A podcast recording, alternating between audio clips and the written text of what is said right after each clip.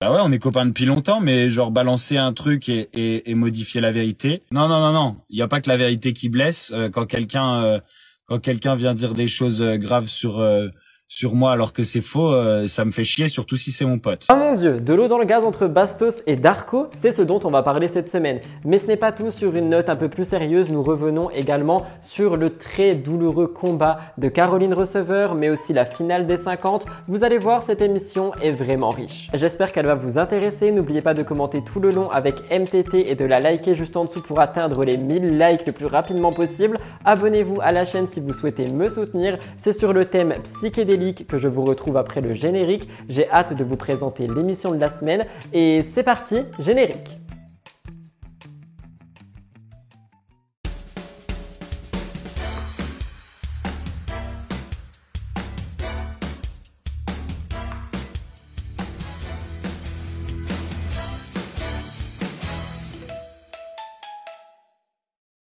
Donc sur un retour de cette magnifique perruque rose que vous avez bel et bien connue par le passé si vous me suiviez déjà il y a quelques mois, mais aussi sur le thème psychédélique que j'ouvre cette émission avec une mise au point qui ne va que me concerner. En effet, dans cette mise au point, je voulais revenir avec vous sur deux trois petites choses qui ont été mal comprises par certains et certaines d'entre vous, du moins d'après ce que je lis dans mes commentaires. Le premier point que je tenais à aborder avec vous, c'est au sujet du spoil par rapport aux 50 saison 2. Je sais que j'ai encore une fois un petit peu gaffé cette année notamment quand je vous faisais des rubriques sur des candidats et que je prévenais pas que j'allais parler de ce candidat en relation avec les 50, parce que pour moi, franchement, je mettais tout le spoil dans euh, bah, la partie sur les 50 saison 2, mais euh, il m'arrivait aussi, et il va certainement plus m'arriver maintenant vu que j'ai relu mon script dix fois, que euh, bah, en vous parlant d'un candidat, je pouvais donner une petite exclue ou un truc du genre par rapport aux 50. Donc j'en suis désolé pour celles et ceux qui voulaient vraiment garder tout le mystère. Franchement, je, je suis désolé et si j'avais été à votre place, je pense que je me serais tapé. Donc ça, je pense que c'était une mise au point quand même importante parce que j'ai vu pas mal de commentaires me disant que euh, bah, je spoilais quand même, même si je disais que je faisais tout dans une seule partie. J'ai pas fait exprès, c'était franchement des maladresses. Et pour tout le reste, parce qu'il y a des personnes qui m'ont encore une fois demandé de faire une partie sur les 50 saisons 2 sans spoil, mais c'est totalement impossible étant donné que même les rumeurs, etc., bah, c'est du spoil. Donc euh, j'ai préféré juste tout rassembler en fait dans une seule rubrique qui s'appelle les 50 saisons 2 qui est à chaque fois à la fin des MTT. Et cette semaine, ça devrait être le dernier étant donné que la finale est passée. Donc ça c'était un petit peu pour faire mon mea culpa par rapport au spoil que j'ai lancé ici et là. Maintenant même sur mon compte Instagram je fais en sorte d'écrire spoil avant de vous donner une information parce qu'en effet moi je m'en rends pas forcément compte vu que c'est mon taf mais je peux comprendre que ça saoule énormément des personnes donc j'en suis désolé. La deuxième chose je tiens juste à faire une petite précision par rapport aux sous-titres que vous voyez sous mes shorts, sous mes réels, sous mes TikTok par rapport euh, ben, aux actus, aux trucs de télé etc. Parfois ce sont des sous-titres approximatifs et généralement ce sont les bleus. Regardez bien il y a des sous-titres bleus et des sous-titres rouges, étant donné que les sous-titres bleus sont ceux qui sont euh, tirés de MTT. Et par conséquent, vu que vous le savez, je parle un petit peu trop rapidement, les intelligences artificielles, quand elles mettent des sous-titres, elles reconnaissent pas forcément tous les mots, tous les prénoms, etc. C'est la raison pour laquelle il peut y avoir des erreurs. Malheureusement, je sais qu'il y a des personnes qui adorent ces extraits et j'ai envie de vous les faire, mais je ne peux pas passer 3 heures euh, ben, minimum, je sais pas combien de temps je prendrai pour corriger 25 shorts. Donc euh, je peux pas tout faire. J'arrive à le faire pour les STT. Pour les MTT, j'arrive de temps en temps. Des fois, j'ai plus de temps le dimanche, etc. Du coup, j'en profite pour corriger. Malheureusement, il y a des semaines où les sous-titres sont approximatifs. Donc, j'espère que ça ne vous dérange pas plus que ça. Mais je sais qu'il y a des gens qui adorent les petits formats shorts, les extraits, etc. C'est la raison pour laquelle bah, j'avais choisi euh, de refaire ça, mais juste de moins me prendre la tête par rapport aux sous. Je le dis principalement par rapport aux prénoms parce qu'il est vrai que parfois les prénoms sont totalement écorchés. Et enfin, dernier point de cette mise au point, je voulais parler avec vous de mes euh, commentaires YouTube parce que bah, je vous l'ai dit il n'y a pas longtemps que j'arrêtais de supprimer des commentaires, que franchement j'en avais plus rien à faire, que juste c'est dommage parce qu'il y a des gens qui peuvent être violents, méchants, etc. et qui par conséquent peuvent polluer mon espace commentaire. Et euh, ben maintenant on m'en veut de ne plus enlever ces messages-là. Du coup je sais pas trop comment faire et je demanderai à ma commune, donc aux personnes que je, que je reconnais quand vous commentez les vidéos, parce qu'il faut pas croire, hein, mais quand vous êtes des dizaines et des vingtaines à commenter sous chaque vidéo, je vous reconnais euh, littéralement et réellement. Donc je demanderai à ces personnes-là de me dire ce que vous préférez Est-ce que vous préférez un endroit euh, dans l'espace commentaire qui est beaucoup plus sûr, positif, serein, avec de la sécurité, etc. Ou est-ce que vous préférez que chacun puisse dire ce qu'il veut, même s'il y a des insultes et euh, bah, des choses qui sont mauvaises? Moi, j'avais pris la décision de répondre que aux personnes qui étaient respectueuses. Tu peux être négatif et respectueux parce qu'il y a une personne en particulier dans mes commentaires qui n'arrête pas de dire que lorsque nous ne sommes pas d'accord avec moi, enfin lorsque je ne suis pas d'accord, enfin bref, que lorsque nous ne sommes pas d'accord, je supprime et je bloque alors que absolument pas, étant donné que cette personne n'est jamais d'accord avec moi et commente quasiment toutes mes vidéos. Donc euh, c'est que je laisse les commentaires. Donc voilà, c'était des mises au point qui me prenaient un petit peu le chou, mais j'avais besoin de vous en parler, notamment la première pour m'excuser. Et pour les deux autres, bah, j'attendrai de voir un petit peu ce que vous me dites en retour. Est-ce que vous préférez un espace commentaire totalement sécurisé? Est-ce que vous préférez euh, donner la parole à tout le monde, même si parfois il y a des choses qui peuvent être non respectueuses? Je vous laisserai me dire ce que vous en pensez. C'était vraiment tout pour cette petite mise au point. Nous allons passer aux stories de la semaine. Vous allez voir, elles sont nombreuses. J'avais pas mal de choses à vous montrer euh, cette semaine. On en a 5 si je dis pas de bêtises et vous allez voir qu'elles sont assez corsées. Je vous laisse avec le jingle et je vous retrouve juste après.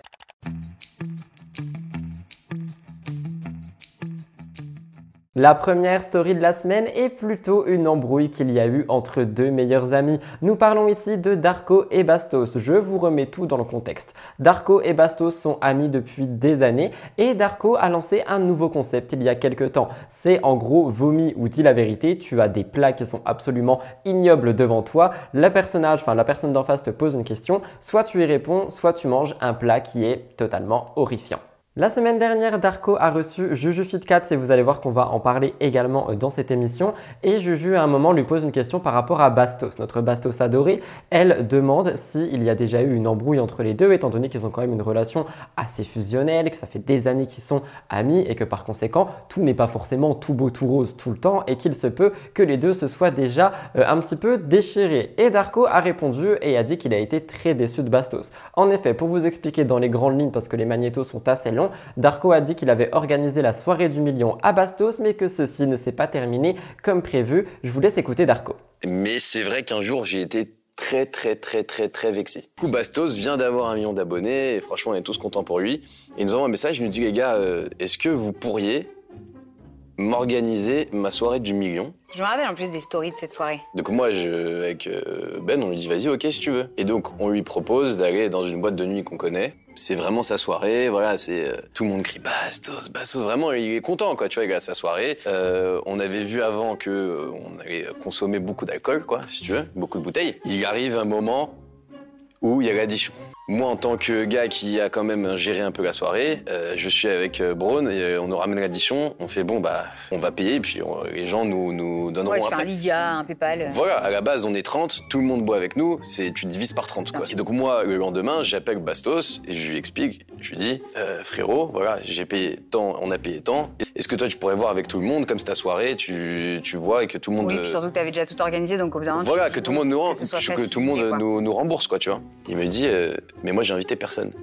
Suite à ça, nous avons donc évidemment Bastos qui a répondu. Je ne pensais pas qu'il répondrait par rapport à ça, je ne pensais pas qu'il allait prendre la parole sans vous mentir. Je me suis dit, c'est un truc qui date et euh, bah, on va pas non plus faire de la sauce autour d'une amitié qui est réelle d'après euh, ce qu'on peut voir. Pourtant, Bastos a quand même répondu. Il me semble qu'il a fait un live euh, sur TikTok et qu'il comptait peut-être faire une vidéo comme vous allez l'entendre. Au moment où je vous parle, nous n'avons pas de vidéo YouTube, mais c'est vrai qu'il a quand même répondu sur un live TikTok. Ça a fait beaucoup réagir et ses mots sont quand même assez durs. Je vous laisse regarder à Darko, j'ai l'impression que l'histoire a été racontée d'une manière bizarre parce que je l'ai pas vu encore. Donc je vais aller voir. Euh, je vais aller voir comment il l'a raconté parce que en fait quand je vois t'es pas honnête etc. Euh, j'ai l'impression que ça n'a pas été raconté comme c'était. Donc je vais aller voir la vidéo, ok. Et et je vous dirai et je vous dirai si je fais une vidéo YouTube pour y répondre ou si euh, je vous réponds en live parce qu'il y a rien de ouf. C'est vrai qu'on s'est embrouillé à l'époque et moi j'ai le droit de, donner ma version et, euh, et j'ai jamais arnaqué qui que ce soit, j'ai jamais euh, fait payer qui que ce soit ma part ou quoi que ce soit. Euh, donc donc je vais réagir, ça c'est sûr. Je vais déjà lui envoyer un message juste après et et s'il faut, et eh ben je ferai une vidéo YouTube pour y réagir. Hein. Et puis ça sera comme ça. Bah ouais, on est copains depuis longtemps, mais genre balancer un truc et, et, et modifier la vérité. Euh, moi, euh, moi j'ai j'ai tout payé ma part à cette soirée, même plus que ma part. J'ai payé pour plein de gens. Non, non, non, non. Il n'y a pas que la vérité qui blesse. Euh, quand quelqu'un, euh, quand quelqu'un vient dire des choses euh, graves sur sur moi alors que c'est faux, ça me fait chier, surtout si c'est mon pote. Parce que maintenant, on sait qu'il y a eu une embrouille, donc moi, je vais expliquer, je vais expliquer pourquoi il y a eu une embrouille.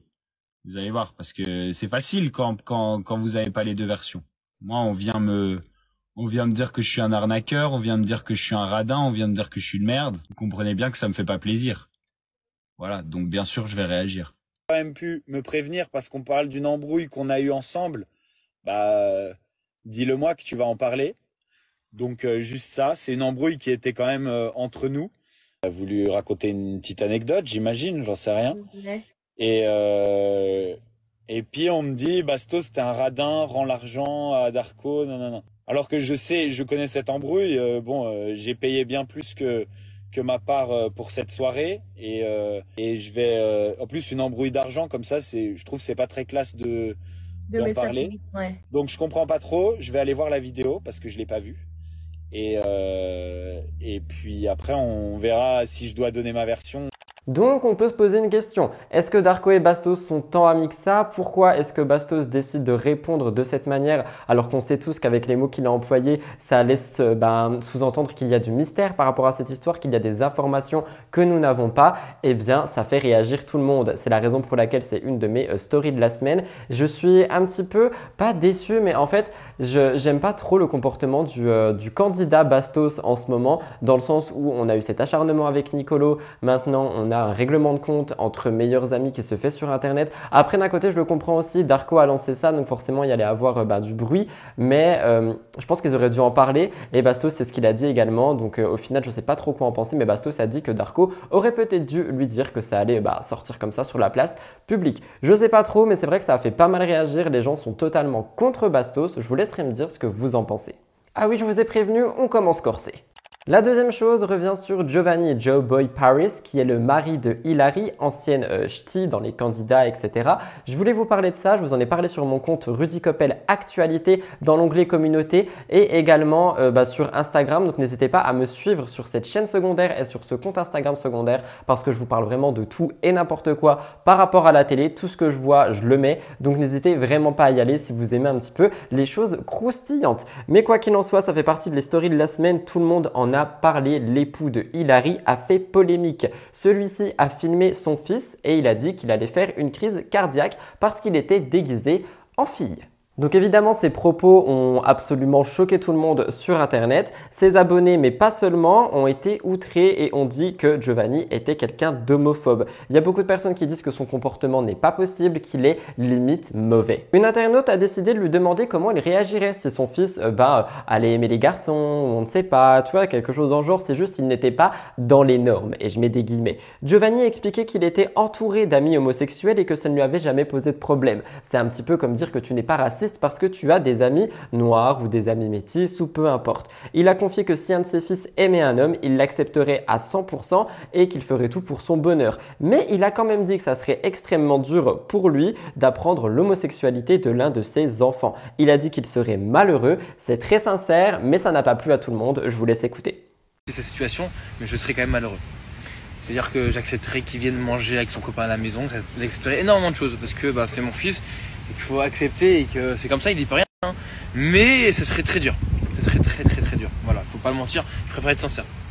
Une fois encore, les internautes ont largement critiqué sa prise de position et euh, il y a beaucoup de personnes qui ont dit que c'était un discours qui était absolument pas à dire sur Internet. Et moi, quand j'en ai parlé euh, sur euh, mon compte télé-réalité, il y a beaucoup d'entre vous qui m'avaient dit que, ok, ça se dit pas, mais qu'au moins il est honnête et que ça c'était à souligner. Et honnêtement, moi, je vais vous donner mon avis par rapport à ça en tant que personne LGBT. En plus, je pense que Giovanni a tout à fait le droit de penser ce qu'il veut. Littéralement, il, a le droit que de penser que bah, son enfant, ça peut lui faire du mal, etc., de le aimer un homme, c'est son cerveau, son karma, sa manière de penser, ses valeurs. Par contre, le dire sur Internet de cette manière, en fait, je pense que c'est ça qui a surtout dérangé et je pense que sa manière de penser, elle est propre à lui. Il a le droit de ne pas accepter les LGBT, il a le droit de ne pas vouloir bah, de LGBT dans sa famille. Malheureusement, c'est triste, je vous l'accorde et je dis pas que je suis d'accord avec ça, mais c'est sa manière de penser et il a totalement le droit de penser de cette manière. On peut pas, si on juge pas nos cultures, on peut pas juger la culture des autres, on peut pas juger les pensées des autres et moi je suis totalement d'accord avec ça. Par contre,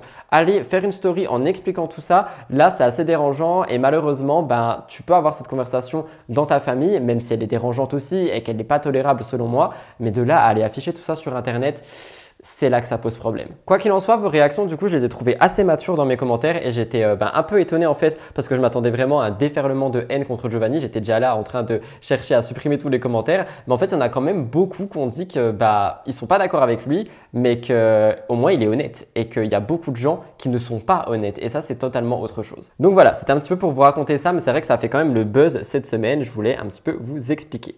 Troisième story de la semaine, elle est très courte, elle parle du blogueur Varuekos parce qu'il a fait une story qui laisse sous-entendre que Poupette Kenza serait dans le collimateur des médias. En effet, je vous mets la story à l'écran, mon téléphone est sur la table, mais d'après ce que je me rappelle, Varuekos a euh, tout simplement expliqué que en ce moment, un média, il me semble que c'est le Parisien si je dis pas de bêtises, de toute façon c'est écrit euh, sur la story, je crois qu'il est là si je dis pas de bêtises, mais un média comme le Parisien ou Mediapart, je ne sais plus exactement, est en train de faire une énorme enquête sur Poupette Kenza pour peut-être détruire son image prochainement. D'un côté, je trouve ça dommage parce qu'on pourrait euh, faire ça en justice, mais c'est vrai que les médias adorent vraiment montrer la face cachée d'eux et par conséquent, c'est peut-être ce qui est en préparation là tout de suite pour notre chère poupette Kenza. Bravo Varuekios d'être toujours au top au niveau des actus et je vous conseille d'aller le suivre sur Instagram. Avant-dernière story de la semaine, je voulais vous parler de Doja Cat parce qu'en effet, selon le média Oh My Mag, Doja Cat a perdu plus de 200 000 abonnés en 24 heures. Ils expliquent, je vous affiche les images et je vous lis. Depuis quelques jours, Doja Cat s'en prend sévèrement à sa fanbase du nom de Kittens ou chaton en anglais. Son comportement est jugé tellement déplacé que Charlie XCX a vivement critiqué sa façon d'être envers ses fans. Doja Cat est si grincheuse. Next. 1. Doja Cat critique le nom que porte sa fanbase. Mes fans ne se donnent pas des noms de débiles. Si tu te fais appeler Kitten ou nanana de Kittens, ça veut dire que tu devrais décrocher ton téléphone, trouver un boulot et aider tes parents avec les tâches ménagères. Ce qui est très dommage en effet parce que catégoriser euh, ses fans de cette manière, c'est pas forcément un truc qui est à faire. 2. Doja Cat insinue qu'elle n'aime pas ses fans en répondant à l'un d'entre eux. Je veux t'entendre dire je vous aime comme tu as l'habitude de dire à tes fans. Ce n'est pas le cas car je ne vous connais même pas. J'ai trouvé ça tellement violent. Donc effectivement, s'il y a de quoi la mettre dans la sauce en fait. Enfin, je parle si t'es un fan et que tu reçois ce genre de message, tu te dis ok, mais du coup, pourquoi je te soutiens?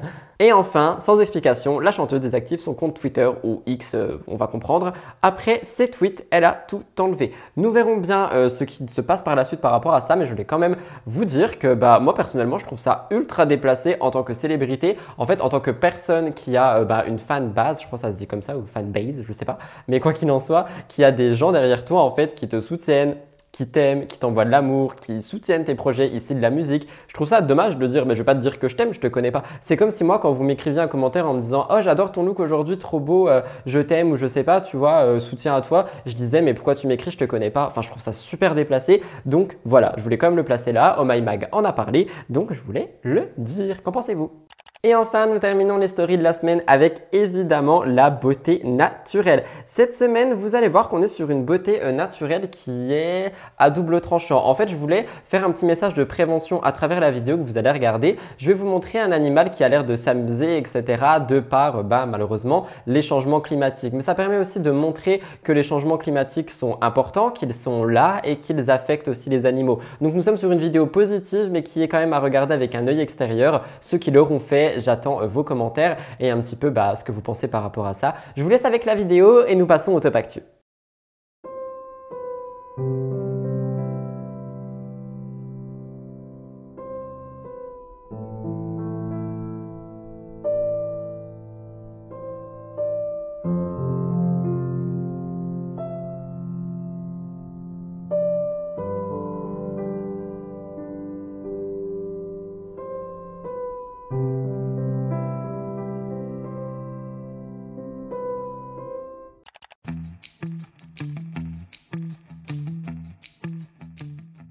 Top actu, nous commençons par Julien Tanti. Je vous l'ai dit plus d'une fois, mais c'était sûr, la diffusion de C'est la famille allait faire réagir les téléspectateurs. En effet, c'est une émission qui est diffusée sur W9, qui suit un petit peu les Marseillais et autres dans leur quotidien, qui sont euh, ben, aussi hein, des quotidiens qui sont assez chargés et qui nous montrent un petit peu ce qu'ils font quand ils ne sont pas en télé. Et on va pas se mentir, il y a pas mal de choses qui font parler sur Internet. Greg notamment avait confié euh, ben, des choses par rapport à l'abandon de son père, donc euh, ben, c'est quelque chose qui a fait parler. On a aussi Nicolas Lodina qui s'occupait de son fils, puis qui a dû le rendre, quelque chose qui a fait parler aussi, Jessica Tivna en vacances ou encore la fameuse baby shower de Paga et Giuseppa. Mais on a vraiment quelqu'un qui a fait parler aussi, c'est Julien Tanti. On rappelle que Chayara TV avait dit que euh, Julien Tanti aurait bientôt un euh, programme à son nom avec Paga, un programme qui s'appellerait Les Fratés et qui devrait être diffusé sur Sixplay. Je vous avais raconté, en gros, ils vont réagir à des épisodes des Marseillais en racontant un petit peu les exclus, les choses que nous, on n'a pas forcément vues euh, sur les images. Donc, à voir ce que ça va donner, mais vu que C'est la famille est passé sur W9,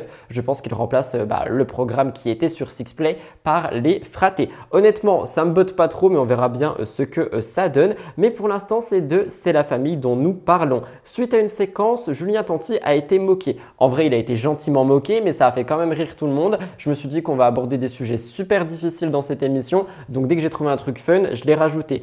Pour vous expliquer, Julien Tanti voulait préparer une soupe, une soupe pour toute sa famille, et étant donné qu'il était seul à la maison avec les enfants, Manon n'était pas là. Malheureusement, Julien Tanti a l'air de n'avoir jamais cuisiné de sa vie, et il est totalement débordé par l'idée de faire une soupe. Lors de la séquence que vous allez voir, on le voit essayer de trouver des ustensiles, de la nourriture, des ingrédients, etc.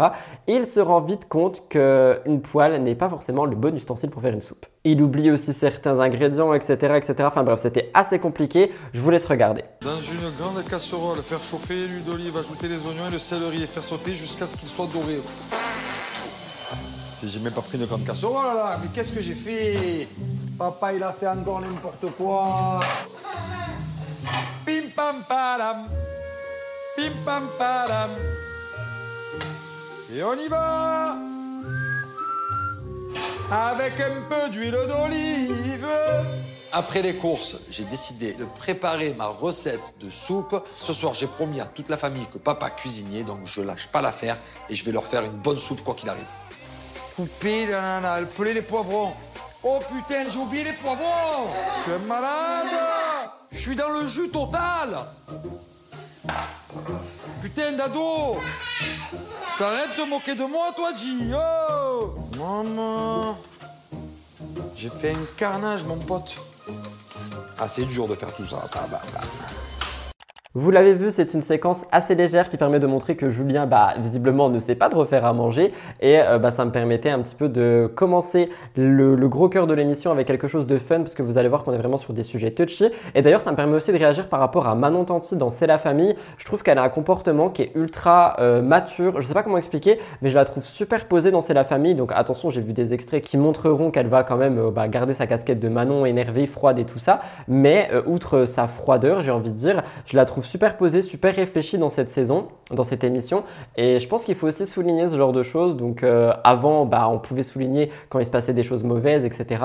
Mais là, j'ai quand même envie de mettre en avant quand on a un petit peu de sérénité. Donc je ne sais pas si c'est vraiment la thérapie de couple qui les aide ou peu importe. Mais dans tous les cas, Manon Tanti a l'air plus apaisé que les saisons précédentes. Bilal Hassani a été énervé dernièrement. Je voulais vous expliquer ce qui s'est passé. Mes informations ont été prises sur le média Star Mag pour la source.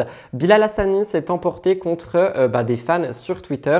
Il a voulu pousser un gros coup de gueule. Pour vous expliquer, une drag queen qui se nomme JB a dénoncé des propos qui ont été tenus à son égard par des fans de Bilal. En gros, pour vous expliquer ce qu'est une drag queen pour ceux qui ne connaissent pas, je vous conseille Drag Race France d'ailleurs. C'est une personne qui va exprimer son art, un trait de sa personnalité ou peu importe à travers bah, euh, de l'art tout simplement, mais du maquillage, des perruques, des tenues. Enfin, il y a vraiment beaucoup de choses par rapport au drag queen. J'avais fait une vidéo complète sur ça, sur cette chaîne, il me semble en plus. Je vous laisserai aller euh, fouiller, mais euh, c'est vrai que JB n'a pas hésité à montrer les messages qu'elle a reçus en disant ils sont cool les fans de Bilal. Je cite, on m'a ajouté dans un groupe il y a quelques semaines, ça supporte Bilal, mais ça n'a aucune honte à harceler quelqu'un. Parce qu'en fait, il y avait des messages qui étaient ultra horrible par rapport à JB. C'était vraiment de l'harcèlement, quoi. On l'a foutu dans des groupes et on a commencé un petit peu à commenter ses photos, mais de manière très négative. Et c'est quelque chose qui, effectivement, a fait réagir Twitter. Surtout que la communauté de Bilal sur Twitter est assez active. Donc, on a vraiment des gens qui répondent, qui tweetent, etc. Moi, je les suis, par exemple, et c'est vrai que je les vois quand même beaucoup. Je parle pas dans le négatif, je dis que je les vois beaucoup réagir. Finalement, face à toute cette vague, la drag queen a eu une réponse de Bilal. Il s'est montré très énervé et il a critiqué euh, les personnes il a dit Je ne tolère pas le harcèlement et encore moins dans mon public. Les mots que je vois passer dans ma TL depuis hier sont terrifiants. Et il y a quelque chose qu'on ne peut pas enlever à Bilal Hassani, c'est que dès qu'il y a un problème, dès que son nom sort de quelque chose qui est négatif et qu'il peut essayer de rectifier le tir, il le fait. C'est pas la première fois que je le vois commenter, c'est pas la première fois que je le vois réagir à ce genre de choses. Mais c'est vrai que là, ça a un petit peu plus marqué tout le monde, donc bah, ça me permet de vous en euh, parler. Et j'ai trouvé ça plutôt pas mal qu'il prenne la parole et qu'il défende la euh, drag queen. Il a aussi euh, rajouté qu'il donnait son soutien à JB et il faut savoir que Bilal est aussi, lui, malheureusement, victime de harcèlement. On se rappelle notamment du concert qui a été annulé parce qu'il y avait des menaces d'attentat à son égard. On en a parlé. C'est pas rien et c'est vrai que du coup, je pense que le harcèlement le touche d'autant plus. Je vous laisserai me dire ce que vous en pensez, mais pour réagir, je vous dirais juste que Tolérance LGBT, s'il vous plaît, les gars. Alors ça, je vous en ai parlé lundi, je me suis fait un petit peu taper sur les doigts, j'aurais dû rester dans le conditionnel, je m'en excuse et je ferai attention à ça par la suite, je me suis laissé emporter. Lundi, je vous parlais de deux choses concernant Jessica Tivna. La première, elle a offert une magnifique demeure à ses euh, parents, c'est quelque chose qu'on a beaucoup mis euh, en avant parce que je pense que c'est un rêve pour beaucoup de pouvoir mettre sa famille à l'abri, mais ce n'est pas tout. Elle se trouvait au restaurant avec des proches, selon les blogueurs ou je ne sais plus qui a lancé cette information, et Jessica n'aurait pas voulu payer son addition. Elle aurait fait en sorte d'user de sa notoriété afin de tout simplement pouvoir euh, partir sans payer. Elle aurait proposé au restaurateur de lui offrir le repas en échange d'une story sur les réseaux sociaux. C'est exactement euh, bah, le, genre de service qu'on voit beaucoup avec les influenceuses, sauf que cette fois, cette proposition aurait été refusée parce que le restaurateur aurait donc refusé à Jessica et à Thibaut bah, euh, cet accord, j'ai envie de dire, si cette histoire était vraie. Donc, par conséquent, Jessica aurait dû régler la note. C'était la rumeur du moment, je vous l'ai expliqué comme une affirmation lundi et malheureusement, ça n'en est absolument pas une. Mais avant ça, je tiens quand même à parler des réactions que j'ai vues. J'ai vu pas mal de gens dire que bah, le restaurateur ne veut tout simplement pas faire confiance aux influenceurs de par euh, les histoires qui sont sorties, etc. C'est vrai que ça peut être possible si euh, bah, cette histoire s'avérait être vraie. Je pense qu'un restaurateur, il a tout à fait le droit de dire non, euh, notamment avec tout ce qu'on voit par rapport aux influenceurs. Peut-être que ça peut faire peur et je peux comprendre. Mais apparemment, toute cette histoire n'était que ça, une rumeur. En effet, en ayant vu le bruit que ça a fait, il n'en fallait pas plus pour que Thibaut Garcia prenne son téléphone et réagisse sur Snapchat. Le but était de faire une mise au point par rapport à cette histoire. En découvrant cette rumeur, il a dit que Jess et lui ne sortaient absolument pas au restaurant, encore moins quand ils étaient en France. Selon lui, ils ne se rendent absolument nulle part à Marseille. Cette histoire aurait été donc montée de toutes pièces. Il a d'ailleurs proposé à la personne qui a sorti cette information de montrer l'addition, de montrer une preuve ou quoi que ce soit, chose qui n'est pas arrivée. Je vous laisse écouter Thibaut. Je voulais réagir aussi à un, truc, Tarp Roll. Euh, ça fait quelques jours qu'on me tag. Je vous avoue que je regarde, on regarde pas tous les trucs de blogueurs, machin et tout, mais là, on a beaucoup de gens qui nous ont tagués euh, parce que euh, il y aurait soi-disant, euh, on serait allé dans un restaurant à Marseille et avec ma femme, on n'aurait pas voulu payer l'addition et on aurait demandé une collaboration, je ne sais quoi. Alors, on ne va pas au restaurant, comme vous pouvez le voir pour ceux qui nous suivent au quotidien. Déjà, quand on est en France, on ne sort pas de chez nous, sauf si c'est pour partir en voyage. Et, et on ne va pas au restaurant. Voilà. Et encore moins à Marseille. Si on descend à Marseille, c'est juste pour voir mes parents. On est descendu une fois ou deux maximum en deux mois. Donc euh, c'est une, information qui est totalement fausse. Parce que je reçois quand même des messages qui me font chier. En mode, euh, on me traite de crevard machin, alors que jamais de notre vie on est allé dans un restaurant en, grattant une collaboration. Dieu merci, on n'est pas, pas à ça après. Et euh, voilà, donc je tenais tout simplement à démentir cette information qui est totalement fausse. Et, euh, et j'engage la personne qui a lancé cette rumeur de me prouver dans quel restaurant on était et avec le restaurateur de me retrouver l'addition. Bref, je déteste me justifier, je vous avoue, mais, euh, mais c'est vrai que là j'ai reçu pas mal de messages et tout en mode euh, vous êtes vraiment à gratter des restaurants, machin et tout. Ça me saoule de recevoir des trucs comme ça quand c'est faux, ça. C'est, un truc de fou. Bref, euh, donc voilà. C'était juste le, la petite euh, aparté. Après, euh, bon, merde, il y a quand même des gens qui croient, ça me rend fou. Et en effet, mon erreur lundi a été d'affirmer en fait tout ce qui s'est passé. J'ai pas utilisé le conditionnel, j'ai pas dit que c'était la rumeur du moment. Pour moi, c'était une information qui était véridique, j'attendais des réponses, etc. Mais malheureusement, ce n'était pas le cas. Et ça me permet une fois de plus de mettre en avant le fait qu'il faut faire attention avec ce qu'on entend et ce qu'on lit sur Internet. Déjà de par cette histoire, mais même avec moi, parce que même moi, ça peut arriver que j'ai des erreurs d'inattention, que je sois un petit peu trop fatigué, que par conséquent, bah, mon temps soit du présent à la place du conditionnel. Enfin, il peut se passer plein de choses dans la vie. Donc on reste toujours sur nos gardes et on fait attention aux informations qui sortent. Mais voilà, c'était un petit peu pour faire une mise au point.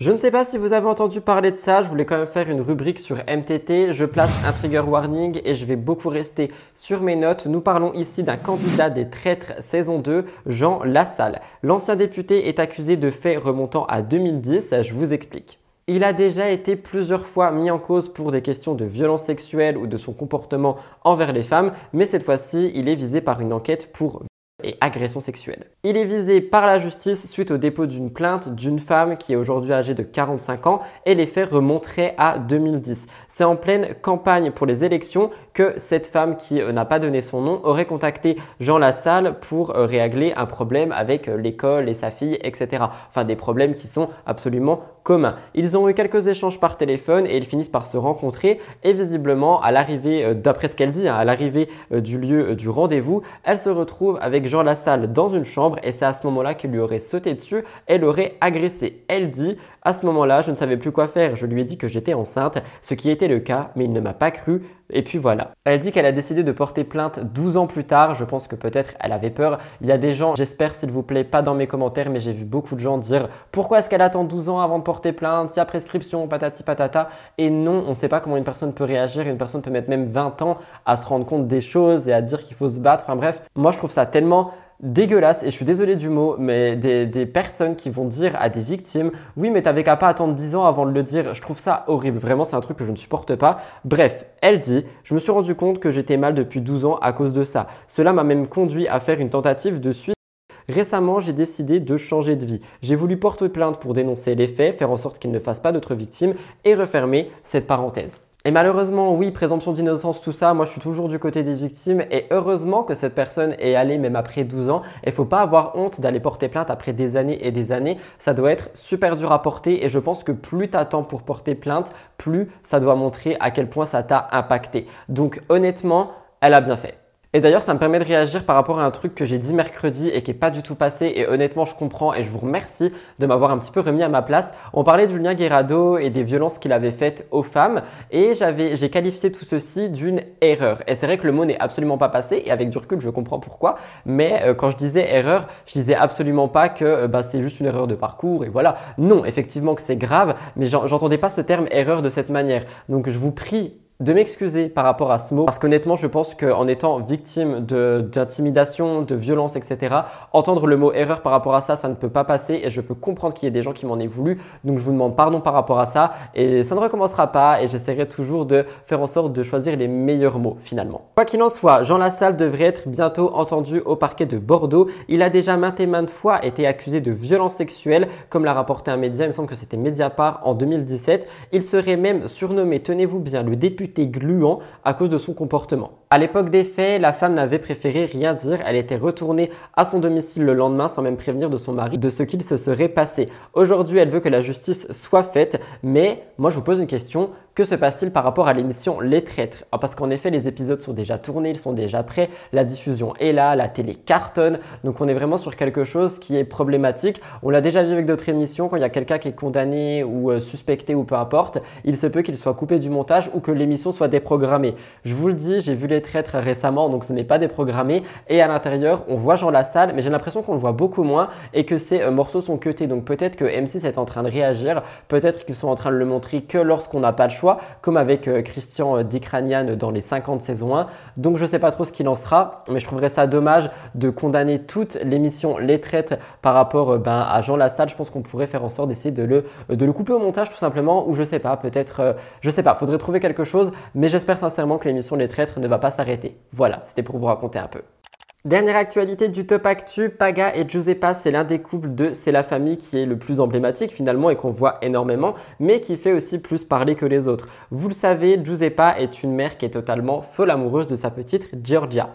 Cependant, dans la vie, tout n'est pas si beau que ça, surtout quand certains internautes décident de s'en mêler. Giuseppa est suivie par plus d'1,6 million de personnes, donc elle partage énormément de son quotidien avec ses abonnés. Elle reçoit de nombreux messages bienveillants, beaucoup de questions, mais elle a aussi pas mal de critiques. Et une fois de plus, Giuseppa a été insultée sur les réseaux sociaux, donc elle a dit le fond de sa pensée. En fait, via une story Instagram, Giuseppa partage le message d'une internaute qui dit Paga fait tout à la maison. pendant que elle, elle est collée à la petite H24 et qu'elle ne la laisse pas respirer. Giuseppa a donc répondu, mais avant ça, la personne disait Ce n'est pas en faisant ça que tu vas combler tes problèmes affectifs, tes carences, ni soigner les traumatismes de ton enfance. Crois-moi que Paga un jour en aura marre et ira voir ailleurs. Dès qu'il faut garder la petite, tu appelles ta mère. Tu veux toujours démontrer aux gens que c'est toi qui t'occupes de la petite et Paga, il sert à quoi? Je me désabonne, il y en a marre. C'est un message qui n'est pas forcément positif, mais qui est très virulent. Après, la personne a le droit de se désabonner si le contenu ne lui convient plus. Moi, je vais pas vous mentir, je préfère largement quelqu'un qui vient me dire ouais, tu me saoules, patati patata, je me désabonne,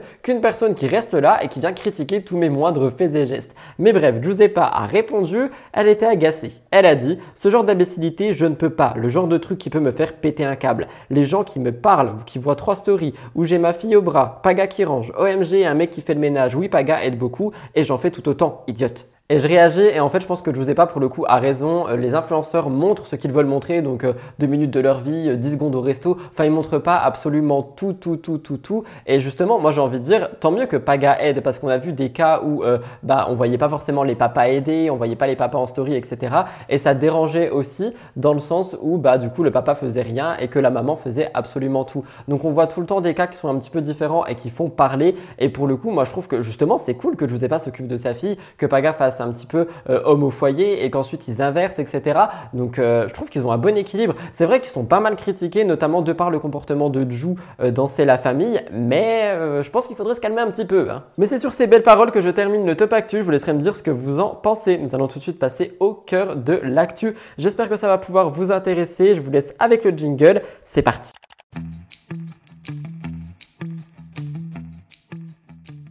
Dernièrement, lors de mes émissions, je vous parlais assez régulièrement de Yesta euh, Hillman car Julia Paredes avait réglé ses comptes avec elle chez Jerem Star. Je ne sais pas si vous la connaissez tous, donc un petit peu de, de contexte tout simplement. Elle a participé à Colanta et aussi à Maman est célèbre. Elle est mariée avec Benoît et ils sont parents. Malheureusement, vous le savez, la notoriété, ça a un prix et l'exposition de leur vie privée signifie aussi qu'ils sont exposés à des critiques, mais aussi à des questions assez incessantes sur pas mal de sujets. La dernière apparition de Yesta a fait euh, quelques bah, remarques parce qu'elle avait disparu depuis quelques jours sur les réseaux sociaux et lorsqu'elle est revenue, bah, tous ses abonnés étaient super inquiets, notamment par rapport à un message. Elle répondait à la question d'une abonnée qui s'inquiétait de son absence et elle a répondu d'une manière assez inquiétante. Elle a annoncé que son moral était au plus bas et elle a dit qu'elle donnerai des précisions un petit peu plus tard. Elle dit non, ça ne va pas. Je n'en parlerai pas pour le moment et peut-être même pas du tout d'ailleurs, car je ne sais pas si je pourrais en être capable. Elle a dit aussi que dans la vie, les choses pouvaient changer de manière très soudaine, qu'en vrai, on n'est pas préparé aux malheurs qui peuvent arriver et que tout peut être ultra rapide. Elle dit le matin, tu te réveilles, tout va bien, et le soir, en te couchant, tout va mal et tu te demandes comment ça peut aller assez vite. À ce moment-là, Yesta ne donnait pas plus de détails par rapport à ça, elle ne donnait pas plus de nouvelles par rapport euh, aux malheurs qu'elle traversait, et un petit peu plus tard, elle a donné euh, bah, des explications sur ces choses. Avec tristesse, elle a dit que sa mère a reçu un diagnostic de cancer du sang et qu'elle fait face à de nombreuses complications liées à sa maladie. Étant donné qu'elle partage tout le temps son quotidien, son évolution, etc. depuis des années, elle a exprimé son désir de vouloir se justifier auprès de ses abonnés. Elle n'a pas totalement assimilé la situation, mais moi je trouve ça beau en fait qu'elle fasse assez confiance à sa communauté pour euh, confier quelque chose d'aussi sérieux et d'aussi grave parce qu'on parle pas, bah, je sais pas, de, elle est tombée, on a chercher du pain. On parle de quelque chose qui est quand même super grave. Actuellement, sa mère est hospitalisée et Yesta espère que son état va s'améliorer avec le temps. Elle a promis de reprendre peu à peu ses activités sur les réseaux, mais elle a dit qu'évidemment son cœur et son esprit sont ailleurs et sont effectivement avec sa mère. Elle a aussi dit qu'il faut euh, apprendre à apprécier ses proches, qu'il faut apprécier tous les moments parce que malheureusement le temps passe trop vite, qu'on n'est pas préparé à la mort et que tout peut changer du jour au lendemain. Elle a dit qu'il y a des moments euh, ben, où elle est optimiste, des moments où elle est pessimiste et évidemment elle envoie du courage à toutes les personnes qui passent des euh, périodes difficiles. Et je vais réagir avec une anecdote personnelle qui va montrer que oui en fait effectivement tout peut changer du jour au lendemain. au moment où je filme là je passe une semaine assez compliquée parce que Elliot a perdu un proche à lui et euh, du coup on est bah, un petit peu, euh, enfin c'est un petit peu compliqué quoi. On n'est pas forcément au bon euh, mood en ce moment, etc. depuis lundi. Et c'est vrai que bah pourtant on avait prévu une semaine incroyable, super heureuse, super belle, etc. Et en fait tout peut changer, tout peut arriver d'un coup et tout ton monde peut être mis en question. Donc c'est assez compliqué à gérer, mais ça montre aussi que la vie c'est ça et qu'il n'y a pas que des hauts, il y a aussi des bas, il n'y a pas que des plus et il y a aussi des moins. Je pense qu'il faut juste apprendre à dealer avec ça. Et pour ceux qui se demandent, les euh, cancers du sang sont liés à un dérèglement d'un ou plusieurs types de cellules sanguines, soit matures, soit immatures, qui fabriquent les globules rouges, les globules blancs et les lymphocytes, les plaquettes au niveau de la moelle osseuse. Quoi qu'il en soit, tout mon courage et tout mon amour, c'est une période super compliquée, mais je pense qu'il faut rester optimiste. Une candidate dont nous n'entendons plus beaucoup parler est devenue maman dernièrement. Il s'agit de Charlène Lemaire. Est-ce que vous avez besoin d'un petit peu de contexte? Je pense. On va piocher ça sur le médiaofficiel.fr. En 2017, Charlène est connue dans Secret Story 11 de son couple avec Benoît, avec un secret commun. Nous sommes en couple. Finalement, ils apparaissent aussi dans une deuxième émission en septembre 2020 dans Maman est célèbre où ils sont accompagnés de leur petit garçon Tiam. Eh bien, le couple vient d'accueillir un deuxième enfant, une petite fille. Le 6 février dernier, Charlène montrait euh, en photo euh, ben, un test de grossesse qui montrait qu'elle attendait un nouvel enfant. Depuis leur annonce, ils vivent une période de bonheur qui est intense. Ils étaient d'ailleurs sur le point de déménager et de se marier et ils partagent leur quotidien avec leurs abonnés. Le couple a créé une marque de Bola. Ce sont des bijoux qui sont conçus pour les femmes enceintes. Vous savez, je crois c'est le collier où euh, bah, ça émet un son qui permet de calmer et d'apaiser, etc. Ces derniers renferment une petite avec des grelots qui créent des doux tintements lorsque la future maman bouge. Ils sont vraiment très complices et partagent vraiment beaucoup de bonheur sur les réseaux sociaux. C'est un couple que j'aime beaucoup suivre. Et bien, il y a quelques semaines, Charlène et son futur mari ont révélé qu'ils attendaient soit un garçon, soit une fille. Ils ont fait le gender reveal et il s'agissait d'une fille. C'était d'ailleurs leur souhait le plus cher, donc ils sont très heureux. Et la naissance de leur fille, Alba, était très attendue. Eh bien, le samedi 22 juillet à 16h05, Charlène a décrit ce moment, le moment de l'arrivée de sa fille, comme magique voire irréel. Elle exprime son bonheur d'accueillir Alba dans leur famille. L'autre fils, Tiam, lui est rempli de fierté étant donné qu'il a une petite sœur. Charlène et Benoît sont sincèrement euh, ben, reconnaissants envers l'équipe médicale qui les a accompagnés, envers tout le monde. En fait, ils sont juste reconnaissants de ce bonheur. Il remercie tout le monde et également l'univers de vivre cette expérience qui est merveilleuse et ils comptent partager ça avec tous leurs abonnés. C'est une annonce qui représente une nouvelle étape dans leur vie de famille. J'ai hâte de suivre leur quotidien. Je vous laisse avec un petit moment assez mémorable.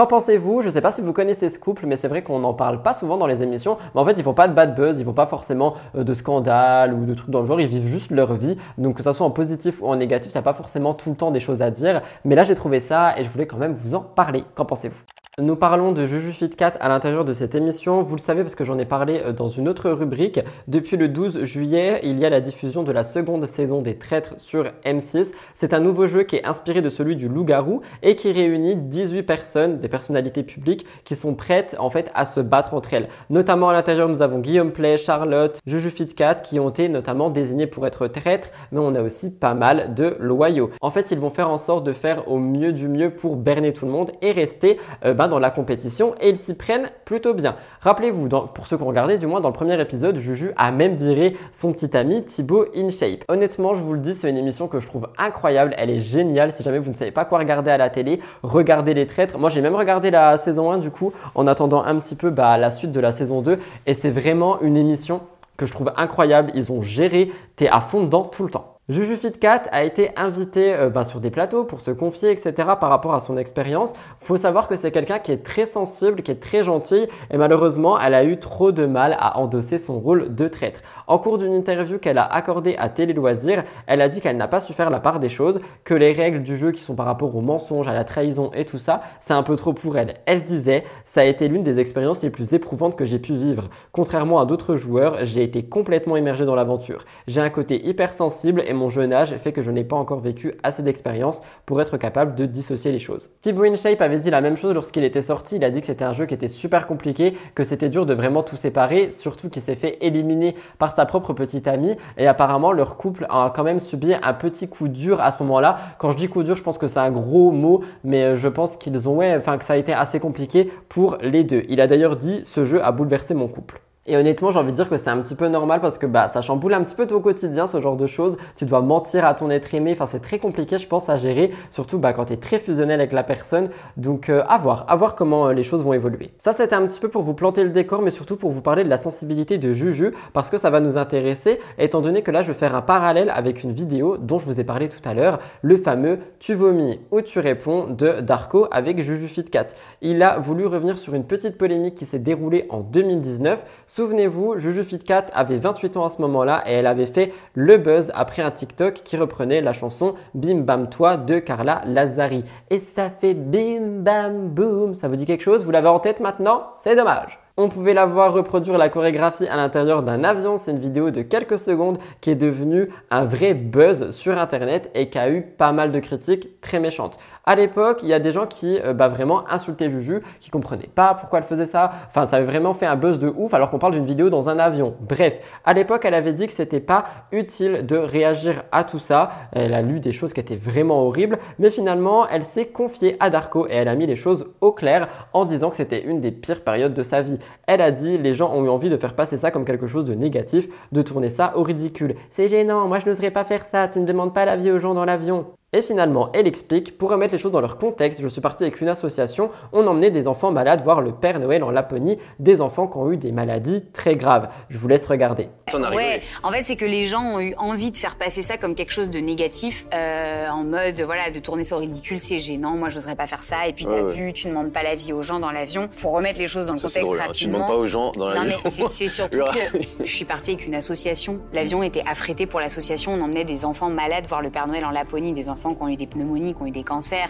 En fait, les enfants, c'était un moyen de les faire rire parce que ce soir-là, l'avion pouvait pas décoller, les intempéries, les machins. Et en fait, tu vois, j'y suis repartie pour la petite anecdote cette année, enfin euh, l'année dernière pour Noël. On est reparti avec d'autres enfants de la même association. On les a à nouveau accompagnés parce que c'est une asso dont Thibaut est le parrain. Et donc chaque année, en fait, on essaye soit lui, soit moi, soit tous les deux, soit quelqu'un de sa famille de les accompagner, faire ce, foyeux, ce fameux pardon, voyage en Laponie. Euh, et, euh, et en fait, Thibaut, bah, tous les ans, voilà, fait des dons à cet asso, etc. Et du coup, bah, les enfants, si tu veux, quand on part avec eux, qu'on leur fait la surprise, ils sont méga contents. Et en fait, cette année, les enfants, euh, les nouveaux enfants qui étaient présents avec nous, m'ont dit Juju, le TikTok Bim Bam Boom que t'avais fait dans l'avion, tu peux pas nous le refaire, s'il te plaît? T'as- refait un petit j'ai fait euh, sur la musique de mercredi. Mhm. Et là, pareil, j'ai eu à nouveau une vague de haine de ouais, les gens dans l'avion, je mais, mais putain, mais je les connais tous, j'ai passé une semaine avec eux, laissez-moi tranquille. Donc, tu vois, les gens, en fait, quand ils ont envie de voir de la négativité, ils envoient où ils veulent.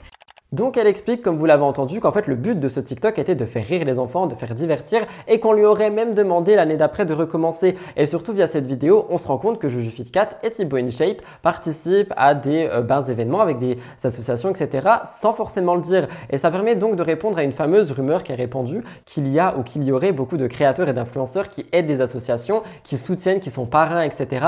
Mais juste qu'ils ne le disent pas et c'est visiblement le cas et je trouve ça très beau. C'est des révélations qui n'ont pas échappé aux internautes notamment à ceux et à celles qui l'avaient insulté euh, ben, back in 2019. Et finalement, il y a beaucoup de gens qui regrettent leurs mots et qui ont présenté des excuses à Juju, comme quoi la vérité finit toujours par sortir et parfois les méchants deviennent les gentils. Pour réagir, je vous dirais qu'il faut arrêter tout simplement de juger les personnes, les contenus, etc. sans connaître. Encore une fois, moi personnellement, quand j'avais vu le bim bam boom partout, j'ai pas été insulté Juju. Je me suis juste dit pourquoi cette vidéo elle pète comme ça? Enfin, genre, euh, c'est bon, je vais avoir la musique dans la tête pendant des mois et des mois, mais jamais de ma vie j'irai me dire je vais insulter Juju parce qu'elle a fait un TikTok dans un avion. Non, ça m'a juste saoulé d'avoir la musique dans la tête. Mais il y a des gens qui vont vraiment être méchants, virulents, qui vont aller attaquer le moindre pas, le, le moindre truc, et j'arrive pas à comprendre en fait. C'est quelque chose vraiment qui pas me fascine, mais j'arrive pas à comprendre. Quoi qu'il en soit, et comme je vous le dis régulièrement, je vais clôturer cette actu en vous disant qu'il y a toujours plus qu'un côté à une histoire, même des fois plus que deux, à un drama, à une polémique. Faites attention à ce que vous écoutez sur Internet et à qui vous accordez votre confiance. C'est tout ce que j'aurais à dire. Petit point sur Ilona et Paul André, bah oui c'est cool de voir qu'ils sont de retour ensemble, etc., etc. Mais mon métier c'est aussi un petit peu creuser et lire entre les lignes pour voir ce qu'il en est vraiment. Vous le savez et les médias le rappellent, Ilona n'a pas eu de chance en amour. Elle a eu une relation toxique voire destructrice avec Julien Bert et elle a aussi été déçue de Paul André. Début 2023, Ilona faisait des révélations par rapport à Julien Bert et à côté de ça elle parlait de l'argent qu'il lui doit, etc., etc. Tout ceci l'a conduit en dépression et malheureusement ça a détruit son couple avec Paul André qui a donc été voir une autre fille lorsque ceux-ci venaient de se séparer. C'est assez clair? Et dans C'est la famille, on a pu en voir plus. En effet, Paul André vient dans la boutique d'Ilona, il essaye de lui parler et de la reconquérir, mais dans la séquence, Ilona ne se laisse pas faire. Je réagis, en fait, moi je pense qu'il y a un problème de timing entre la diffusion de C'est la famille et ce qui se passe aujourd'hui. Aujourd'hui, si vous suivez Ilona et Paul André, vous savez que les deux sont de retour ensemble, qu'ils vivent des beaux jours ou du moins euh, vite fait, c'est ce qu'on va voir, et surtout que bah ça s'est arrangé. Alors que dans la diffusion de C'est la famille, ils sont au début de leur dispute. Donc c'est vrai que le timing n'est pas forcément le meilleur, mais bon, je pense que ça a saoulé les internautes. Surtout que Ilona, elle a crié sur tous les toits et dans C'est la famille également qu'elle ne pardonnera jamais Paul André. Pourtant, c'est chose faite. Il y a pas longtemps, Ilona annonçait sur son compte Instagram qu'elle était de retour avec lui. Malheureusement, les internautes ont beaucoup de mal à être heureux pour elle. En effet, Paul André n'est pas forcément euh, ben, apprécié des internautes, notamment à cause d'une vidéo euh, YouTube. On rappelle le tatouage et le fait qu'après il est allé en club de striptease. Enfin bref, pas mal de choses qui ont fait réagir. On en a déjà euh, discuté. Internet accuse Paul André d'être toxique pour Ilona, étant donné qu'il avait eu une horrible réaction lorsque celle-ci s'était fait des tatouages sans lui dire. C'est un comportement qui avait vraiment choqué tout le monde et qui avait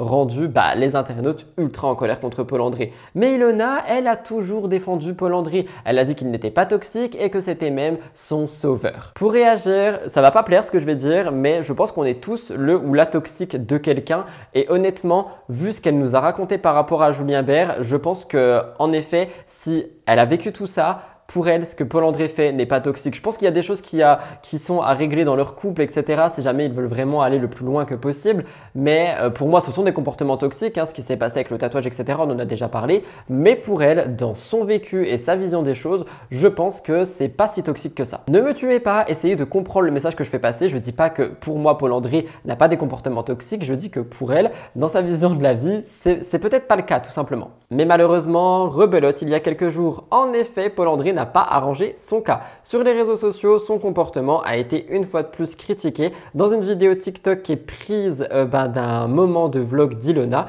on peut voir Ilona et Paul André se disputer parce qu'il aurait regardé les fesses d'une fille. Je vous laisse écouter. Alors visiblement, je me suis trompé car il ne s'agissait pas d'un vlog d'Ilona, mais d'un live TikTok. Désolé.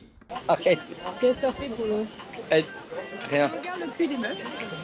Tu sais qu'est-ce qu'il a fait? Il voit deux meufs passer, il regarde le cul et il fait ça pour voir si je l'ai vu. Et il rigole. Il te dit, oh, bah pas du tout, je voulais juste voir si t'avais vu. Bah alors, voir si j'avais vu quoi Je sais très bien, pourquoi tu essayes de dire ça Tu veux comme elle retourne le truc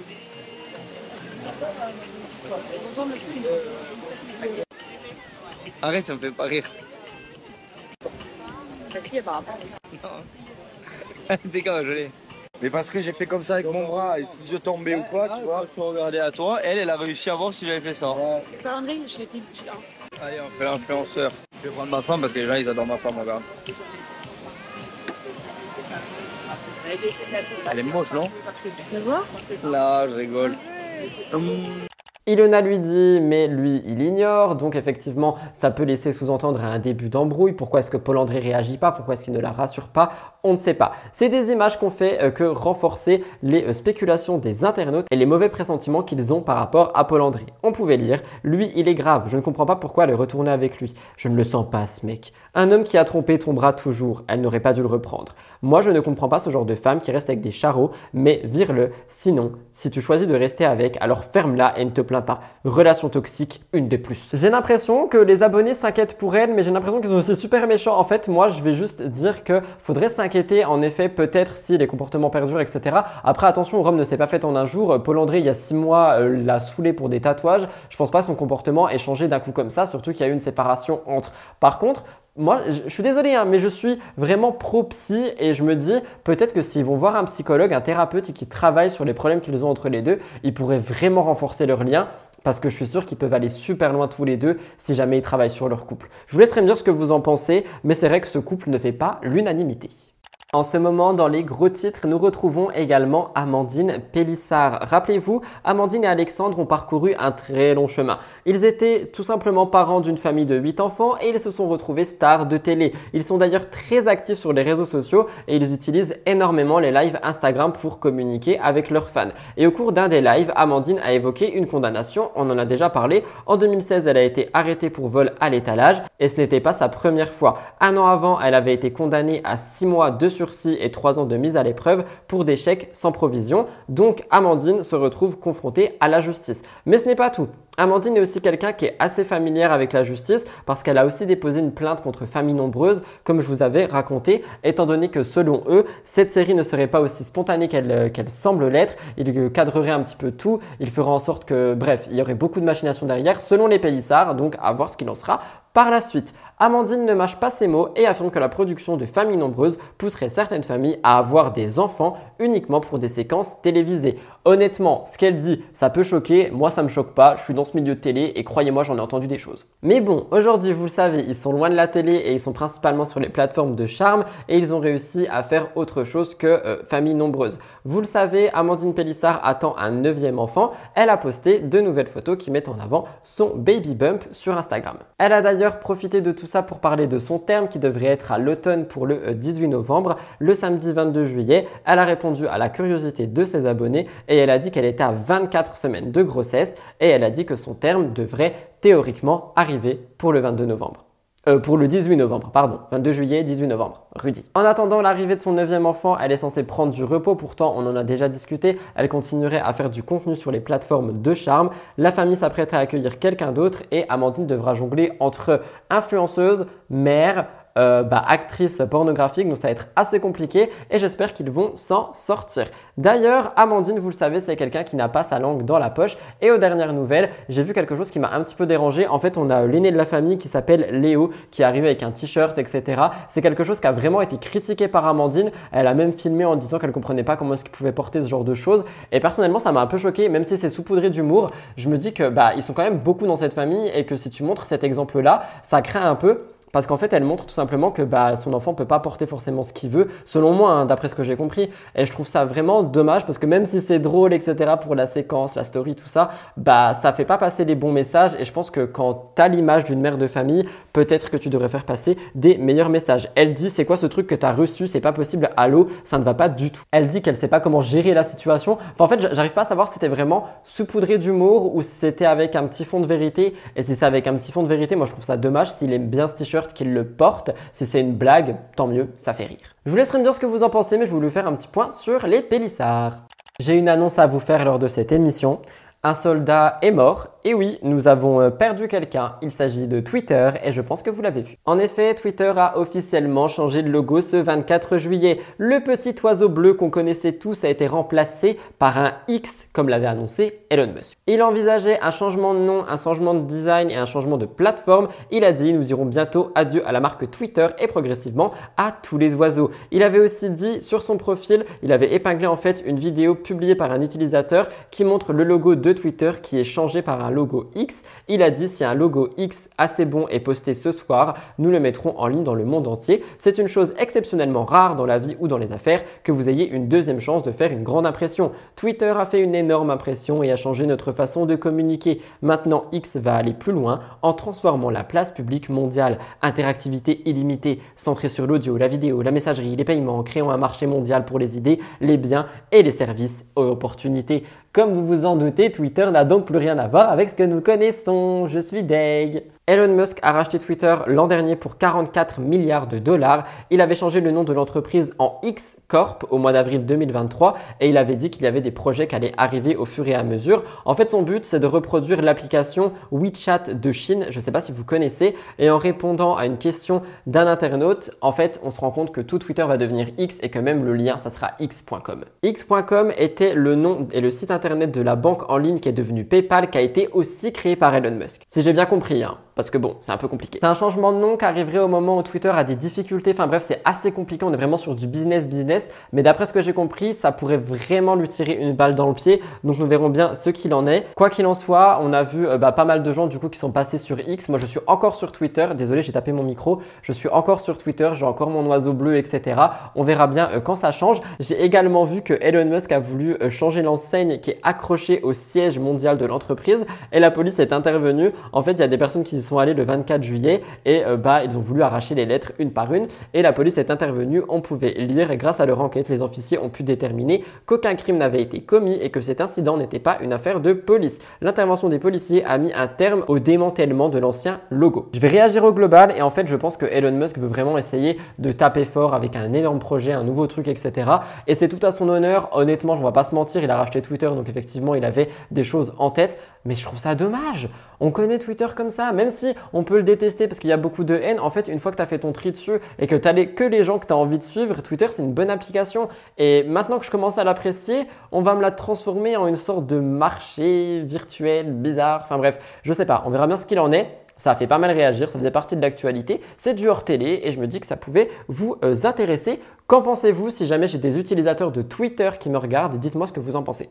Ne me tapez pas, mais parlons un peu de Maeva Genam cette semaine. Je sais, les gens en ont marre d'entendre son prénom à l'intérieur de mes émissions du dimanche, mais les gars, j'ai pas le choix, elle fait partie de l'actualité. La vie de Maeva Genam n'est pas de tout repos et tout le monde en parle. C'est une star de télé qui fait face à de nombreuses problématiques. Certains de ces problèmes sont plus graves que d'autres, mais quoi qu'il en soit, il faut faire un rappel de tout. Premièrement, la maison de sa tante a été victime d'un cambriolage, c'est quelque chose qui est absolument horrible et ça a profondément affecté Maeva. Elle est très proche de sa tante, ou du moins c'est ce qu'on croyait, vous allez comprendre. Elle n'a pas hésité à parler sur les réseaux sociaux en dénonçant publiquement les cambrioleurs et en disant qu'elle allait rendre euh, bah, justice à cette famille. Et je réagis, les cambriolages c'est vraiment un fléau, ça n'arrive pas qu'aux stars de télé, ça arrive malheureusement à tout le monde et j'ai vraiment l'impression que c'est un des trucs qui peut être le pire quand euh, ben, il y a des gens qui arrivent chez toi en fait. Ils te intimité, ils se rendent compte de tout ce que tu as et de toutes les choses qui font ton univers et en fait moi je, sais pas, je trouve que c'est horrible. À côté de ça, vous le savez, elle a aussi changé de tête en abordant une magnifique couleur blonde. Peut-être aurait-elle dû tester le rose comme moi parce que finalement ça ne lui a pas plu. Donc elle a rechangé de couleur, ça on en a déjà parlé.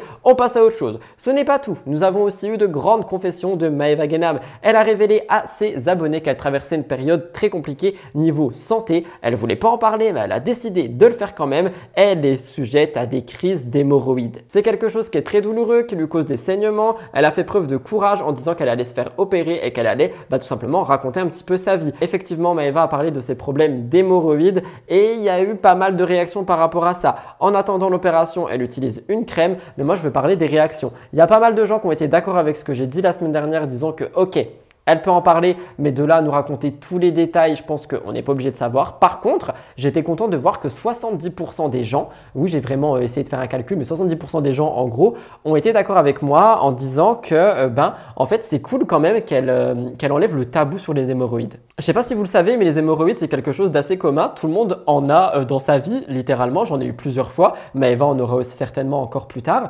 Et en fait, il y a vraiment un gros tabou par rapport à ça parce que ça fait mal, c'est dans les fesses, machin, et Maëva Ganam, elle a vraiment levé le voile sur tout ça. Et je me suis rendu compte que dans mes commentaires, il y avait vraiment beaucoup de gens qui étaient contents qu'elle en parle. Juste pas qu'elle donne tous les détails, mais qu'elle parle en fait de ça en démontrant les choses en levant le voile sur ce tabou qu'est les hémorroïdes et surtout en disant que oui c'est cool qu'elle parle de l'opération, que c'est cool qu'elle parle dessus, que c'est cool qu'elle parle de ça. Et j'ai trouvé ça vraiment bien, donc merci à vous. Quoi qu'il en soit, c'était un sujet très tabou, mais j'étais content de voir que bah on pouvait lever la parole dessus. Actuellement, Maeva Genam se retrouve en France parce qu'elle a une maison secondaire. À Dubaï, il fait beaucoup trop chaud, tu connais. Elle veut s'échapper de Dubaï et elle reste proche de sa famille à Marseille tout l'été. Cependant, sa tante n'apprécie pas vraiment de la voir et elle a exprimé son désaccord Dans une vidéo qui a été partagée sur les réseaux, on peut entendre la tante de Maeva qui dit Casse-toi de Marseille C'est assez violent, je vous l'accorde. Maeva a répondu en disant que pour l'instant elle était là, mais qu'elle avait prévu de faire des vacances avec ses amis, ensuite de peut-être partir avec sa famille, etc. Enfin bref, jusqu'elle avait des plans et des choses de prévues. Mais sa tante n'a pas vraiment l'air d'accord avec le fait que Maeva passe des vacances encore avec sa famille. On ne sait pas, mais c'est vrai que ça laisserait sous-entendre que même si elle veut vraiment resserrer les liens avec tout le monde, il pourrait toujours y avoir des couacs. Mais ce n'est pas tout parce que Maeva Genam a aussi fait parler d'elle cette semaine pour un placement de produit. Elle est allée assez loin. Elle a attiré l'attention de tout le monde en faisant la promotion d'un aspirateur. Celle-ci présente l'originalité du produit en disant qu'il peut euh, bah, nettoyer et aspirer de la même, euh, de la, en même temps quoi. Et c'est une caractéristique qu'elle a mis en avant. Elle affirme que c'est un produit et un prix révolutionnaire un aspirateur au prix de 2328 Et effectivement, ça a indigné tout le monde. Je sais pas si ça se dit, mais ça a coléré tout le monde. Ça se dit pas non plus. Ça a réveillé la colère de tout le monde. Les internautes ont dit que c'était un prix qui était beaucoup trop haut. Ils disent, et c'est vrai, que la plupart des gens qui suivent Maeva ont du mal à payer leur loyer ou ce sont des adolescents et des adolescentes et ils n'ont pas 2300 balles à mettre dans un aspirateur. D'autres internautes ont aussi dit qu'il était possible de trouver à peu près la même chose beaucoup moins cher ailleurs, je vous laisserai comprendre, et que donc c'est euh, bah, pas un placement qui était à faire tout simplement. Je vous laisse regarder le placement et on en parle. Mais c'est trop bien parce que le Cobalt, euh, vous pouvez le payer euh, en 48 fois, c'est ça Ouais. Et commencer à le payer à partir de 3 mois. Donc Voilà, vous, le recevez, vous le testez, vous l'utilisez et vous commencez à le payer en 3 Il y a mois. même 30 jours d'essai. Mais ça fait combien par mois du coup 48,50€ par mois. Ah oui, ça vaut pas fait le cher. prix d'un McDo. Ah ouais, un seul passage. Regardez, ça aspire et ça nettoie en même temps. Il y a de la sauce barbecue, de la sauce soja. On avait beaucoup. C'est là bon. Et il y a une Les internautes disent MDR, on n'arrive même pas à payer notre loyer, elle croit qu'on va payer un aspirateur à ce prix. Des dingues ces gens-là. J'en peux plus, tu trouves le même à Amazon à 100 euros. Il aspire même pas bien. Et pour réagir, effectivement, c'est super cher. C'est comme si moi j'arrivais et que je proposais, euh, je sais pas, une caméra à 5000 pour mes abonnés. Oh, c'est un bon plan. Bah non, enfin tu sais très bien que, enfin tu regardes tes analytics, tu vois que ta communauté, euh, bah ça peut être des plus jeunes, ça peut être des gens qui sont euh, bah, ici ou là. À côté de ça, tu prends en plus un autre facteur qui est la crise actuelle qui va mettre 2300 euros dans un aspirateur aujourd'hui. Pas moi, même si j'en rêve. Donc c'est vrai que j'ai trouvé ça un petit peu abusé, un petit peu même osé de faire ce genre de placement de produit que je sais pas du tout ce qui lui est passé par la tête. Elle va dire c'est son agence, c'est pas moi. Mais c'est vrai que ça a fait quand même pas mal parler et honnêtement, je peux comprendre pourquoi. Vous le savez, Jazz profite à fond de sa quatrième grossesse et elle la partage sur les réseaux sociaux.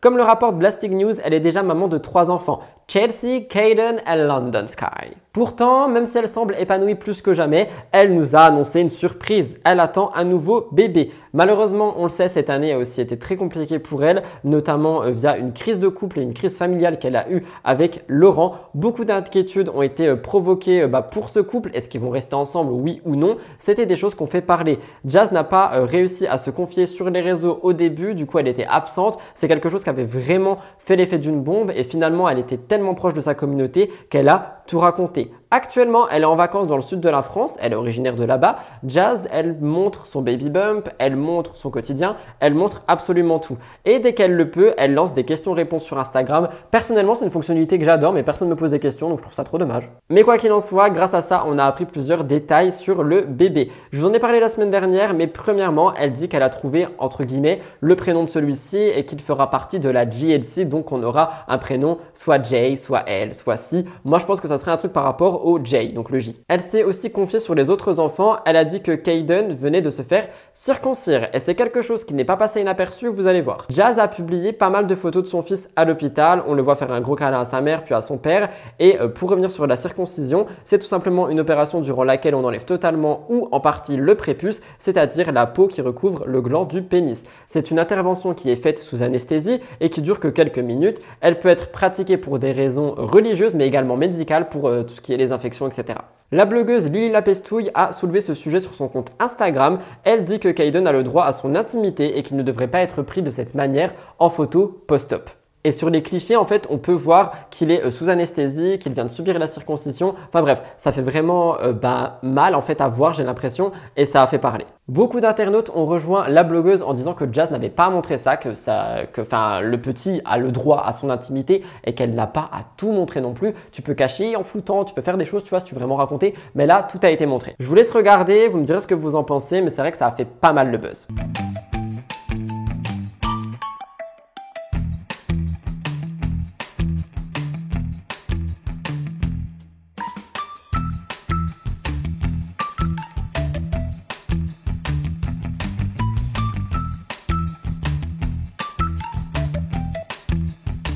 N'est pas tout. On en revient à leur crise. Le couple a su mettre les différents côtés. Ils sont repartis du bon pied. Jazz a pardonné à Laurent et il a pu réintégrer la maison. Et j'ai envie de vous poser une question. Quand tu vas pas bien, quand tu es vraiment au plus mal, quand tu te rends compte que tu étouffes, que ça va pas, qu'est-ce que tu fais? Tu pars, tu recommences à zéro. Et c'est ce que Jazz a l'air d'avoir envie de faire. En effet, Jazz et Laurent seraient sur le point de tout recommencer ailleurs. Ils sont partis à Dubaï après avoir été victimes d'un cambriolage en France, les impôts aussi, on en parle. hein. Ils ont dit qu'ils adoraient cette ville et qu'ils adoraient tout ça, qu'ils adoraient l'évolution de Dubaï, mais ils veulent pas rester sur leurs acquis. Ils auraient donc cherché une nouvelle destination et auraient finalement trouvé, et selon le blogueur Varuekos, Jazz et Laurent auraient décidé de partir prochainement en Thaïlande. J'ai dit Thaïlande? En Thaïlande. La vie là-bas est moins coûteuse et c'est vrai que ça fait rêver. Toujours selon les blogueurs, lors d'un dernier voyage où ils étaient, et c'est vrai qu'on les a vus en Thaïlande l'été dernier, apparemment ils se renseignaient un petit peu sur les maisons, les écoles, etc. Et par conséquent, ils prévoiraient ça depuis un petit moment. À voir si c'est vrai, à voir si ça va arriver. Je vous laisserai me dire ce que vous en pensez. Je ne sais pas du tout euh, ce qu'il en est des impôts en Thaïlande. Si jamais vous êtes au courant, dites-moi dans les commentaires. Sinon, évidemment, je chercherai un petit peu pour ma curiosité personnelle. Mais bon, ça changerait de voir des candidats partir. Mais de toute façon, je vais pas vous mentir euh, on va le voir. On va voir énormément de gens partir de Dubaï d'ici les prochaines années. Croyez-moi, restez euh, connectés. Vous allez voir que beaucoup de candidats vont partir. Dernière actualité du cœur euh, de euh, l'actu, je place un trigger warning, nous en avions déjà parlé. Lena Situation est de retour sur YouTube, elle est revenue avec un documentaire, documentaire qui parle de bah, toute l'expérience Hôtel Mafouf. Dimanche 23 juillet, Lena Situation a partagé le dernier épisode de son documentaire. Dans une vidéo, une vidéo de 26 minutes, elle révèle avoir été hospitalisée suite à un ulcère. Presque un an après le lancement de l'hôtel Mafouf, Lena a voulu documenter tout ce qui s'était passé pour en fait revenir sur tout ça, donner son expérience, donner ses conseils et tout. Franchement, c'est un documentaire qui vaut le coup, allez le voir. Elle parle des difficultés qu'elle a rencontrées et surtout l'impact que ça a eu sur sa santé. Elle dit "Ce serait malsain de ma part de cacher cette partie. Je n'ai pas envie de vendre du rêve, de l'ambition, de l'énergie, de la motivation sans montrer qu'il peut y avoir certains revers. J'en ai fait les frais et ce n'était pas du tout au planning." Elle dit en fait qu'elle a eu des problèmes de santé, qu'elle devait avoir un vol mais qu'elle s'est effondrée. Je vous laisse un petit peu écouter. Je tombe de mon lit, euh, je me plie parce que j'ai mon estomac qui me fait extrêmement mal et je sens qu'il y a un truc qui va pas du tout parce que je commence à avoir des étoiles. Je suis allongée par terre dans l'ancien appartement et je, je sens que je vais tomber dans les pommes donc je mets mes pieds sur le mur et comme dans les films, j'appelle tout le monde et personne me répond. Hello, t'es bien sur la messagerie de Solène. Je réponds tous les jours, mais bon là je crois que t'as vraiment pas de chance. Laisse un message. Personne ne me répond pas, mon père me répond pas, ma mère me répond pas alors que d'habitude, par exemple Marcus, je l'appelle quand je croise un pigeon boiter dans la rue, je fais FaceTime, il n'y a même pas une sonnerie pour voir le pigeon. Oui, mais quand je suis mal à l'aise, après je fais des blagues. Bisous. À toutes. Oh la vache. Est-ce que tu ramasses l'oxygène, ça n'endort pas Faut que je réfléchisse à quoi? Euh, Quelque chose agréable, vous sentez Quelque chose qui vous fait plaisir. Voilà, ça peut être un endroit. Voilà. Un endroit assez bien. Elle dit c'est la goutte de stress qui a fait déborder l'ulcère. Le stress et l'anxiété sont deux facteurs déjà bien présents dans ma vie. Une dose de stress comme ça ne peut pas bien finir. Il y avait tellement de sonnettes d'alarme au niveau du moral de Lena, avec ses crises d'angoisse notamment. C'était sûr que ça allait avoir des répercussions sur le physique un jour. C'est ce que Solène a dit parce que Solène a beaucoup euh, aidé pour euh, l'hôtel Mafouf. Elle a même été embauchée. Je vous laisserai aller voir le documentaire, mais c'est vrai que c'était euh, quelque chose qui permettait vraiment de montrer que oui, les angoisses et l'anxiété, ça peut jouer sur ton corps. Il y a beaucoup de gens qui ne le croient toujours pas, mais effectivement, ça peut t'emmener très loin. Ce n'est pas la première fois que Lena aborde les sujets anxiété et angoisse sur YouTube. J'en ai déjà parlé d'ailleurs. Donc pour réagir, j'enverrai toute ma force et mon soutien. Pour ceux qui ne savent pas, un ulcère, c'est une plaie de la peau, des yeux ou muqueuse accompagnée d'une désintégration du tissu. Plus précisément, il s'agit d'une érosion de l'épithélium normal. Les causes d'un ulcère peuvent être endogènes et ou exogènes. La vidéo qu'elle a sortie montrait également que l'hôtel Mafouf 2.0 était en train d'arriver. D'ailleurs, au moment où je vous parle, il me semble que les vlogs d'août sortent dès le lendemain ou le jour d'après. Bah non, ça sera le 1er août, donc ça sera mardi. Mais c'est vrai que l'hôtel Mafouf est de retour. Les vlogs d'août ont l'air de retour aussi. Et surtout, quelque chose qui a été assez remarquable pour les plus grands fans, c'est que lors des trois documentaires, si on Regarde bien les images, on a pas mal de sneak peek, donc des avant-premières, sur la prochaine collection au niveau goodies et au niveau vêtements. Quoi qu'il en soit, je trouve ça incroyable d'avoir glissé des indices comme ça. J'ai trop hâte des vlogs tout mon soutien à Lena et j'espère sincèrement qu'elle a vraiment réussi à faire en sorte de faire passer sa santé avant le reste. C'était donc tout pour le cœur de l'actu. Nous allons passer au gros dossier. Vous allez voir, ils sont trois. Nous parlons de pas mal de choses cette semaine dans les gros dossiers. Vous vous en doutez, il y a euh, bah, effectivement une rubrique qui revient sur Caroline Receveur. Nous avons également Dylan Thierry qui réagit à tous les scandales auxquels il fait face. Et enfin, la dernière rubrique sur les 50, la finale, les exclus, les couples, c'est tout de suite sur Mix. Je vous retrouve juste après ça. En plein tournage MTT. J'adore mon look, je suis trop fan. Je sais pas si vous avez vu, mais j'ai récupéré les cheveux roses, je recommande exactement les mêmes. Il m'avait manqué Je suis trop content. Mon make-up, il est super simple, très euh, liner, on adore. Bref, je finis de filmer. Et c'est tout. Have a good day, guys.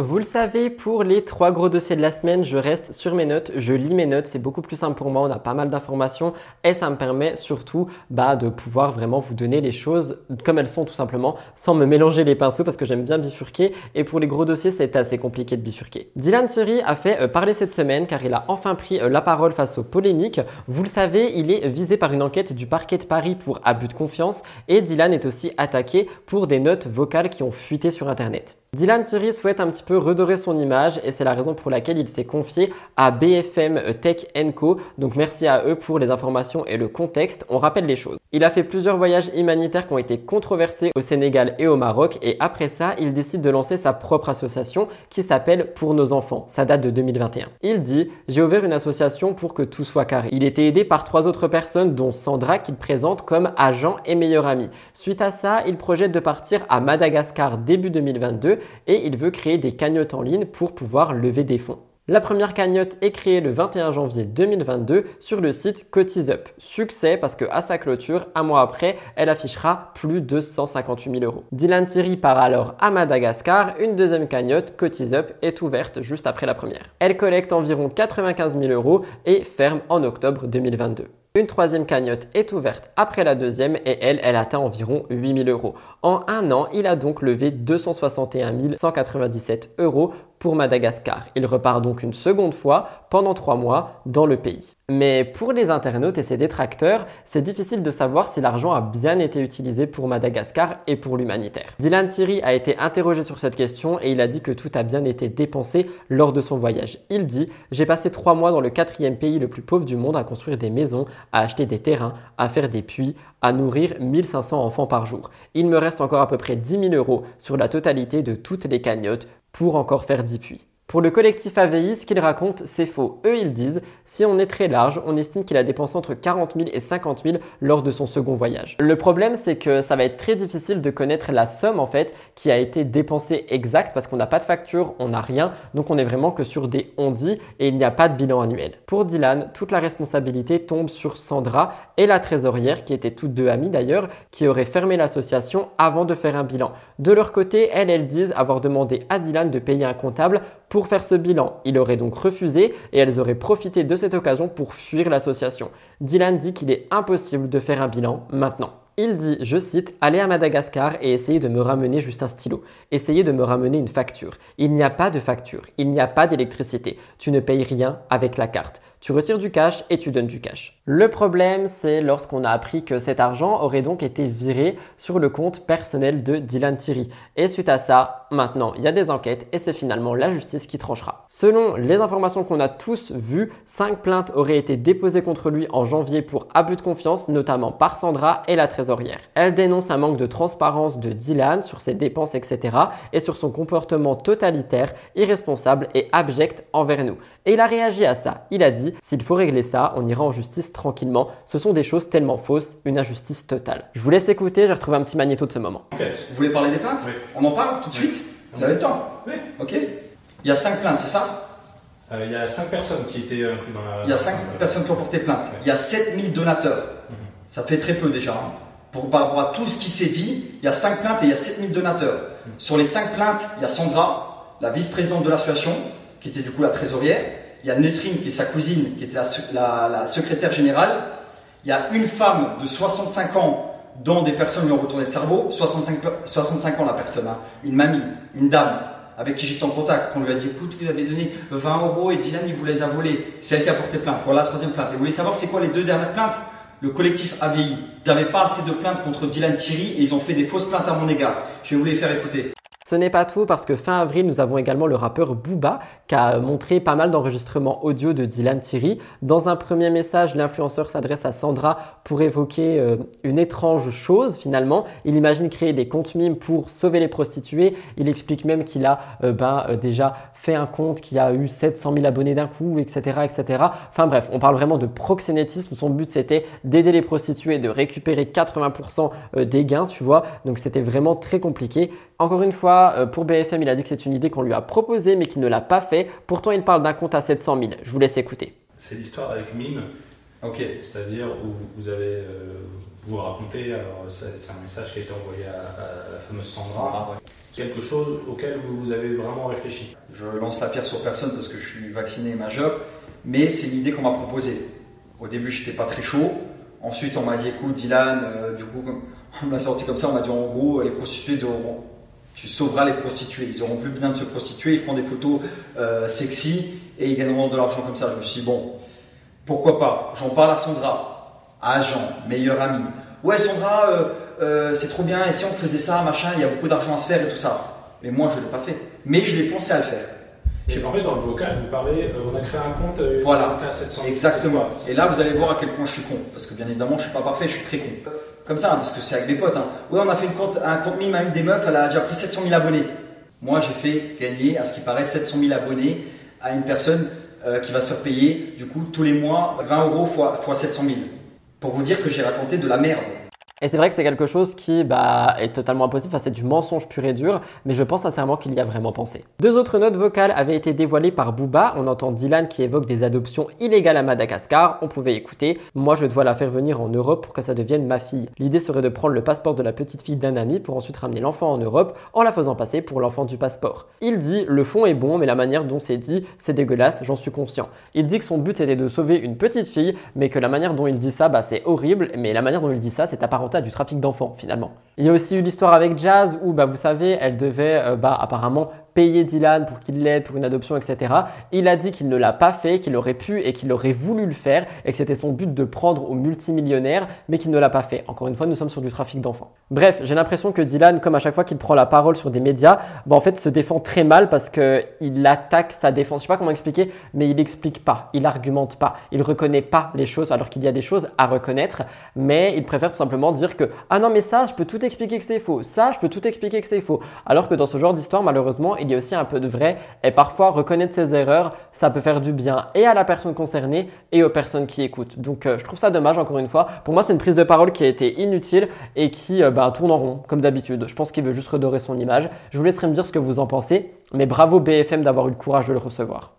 Je vous l'ai dit, nous allons parler de sujets qui peuvent être un peu sensibles lors de cette émission, notamment celui de Caroline Receveur.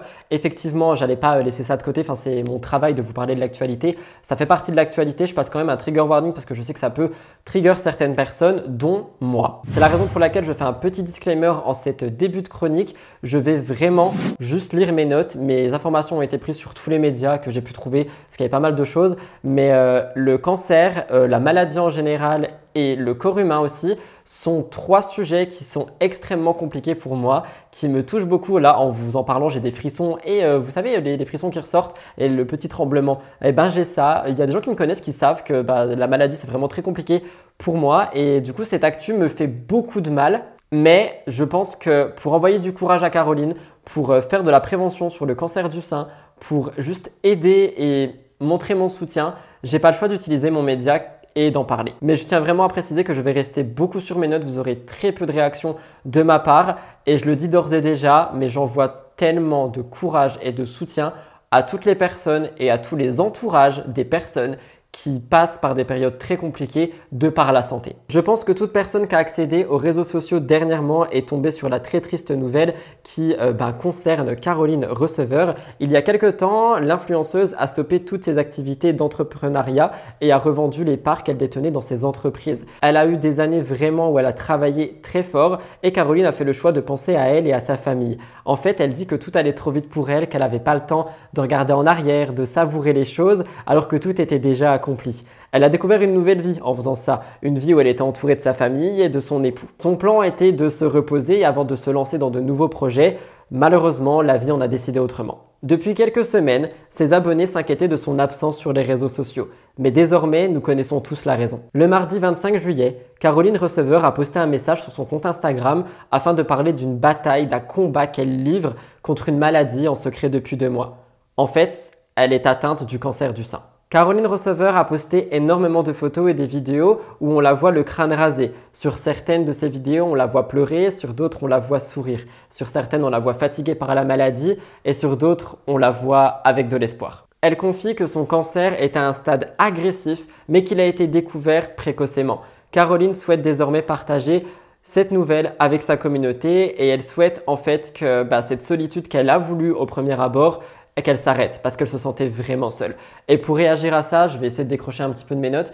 Je pense que quand tu es face à ce genre de situation, tu vas vouloir en fait tout cacher. Tu vas te dire, il faut pas que j'en parle. C'est dangereux, c'est triste. Qu'est-ce qu'ils vont en penser? Ils vont me prendre en pitié, etc. Mais je pense que en réagissant comme ça, tu t'enfermes en fait par rapport aux autres et que c'est pas la solution. Caroline dévoile une partie d'elle que personne ne soupçonnait. Elle se montre résiliente comme jamais. Elle le sait et elle le sent, ça va bien aller. Elle l'a écrit sur son post Instagram que sa guérison est programmée dans son corps et dans sa tête. Elle compte partager cette épreuve avec ses abonnés pour bah, vraiment pouvoir en parler et pouvoir médiatiser ça et montrer ce combat. Caroline montre aussi son nouveau quotidien. Elle confie qu'elle fait énormément d'allers-retours à l'hôpital depuis l'annonce de son cancer. Elle a reçu de nombreux messages de soutien de par les personnalités. Avant tout ça, je voulais vous laisser avec un petit magnéto, je vous laisse regarder.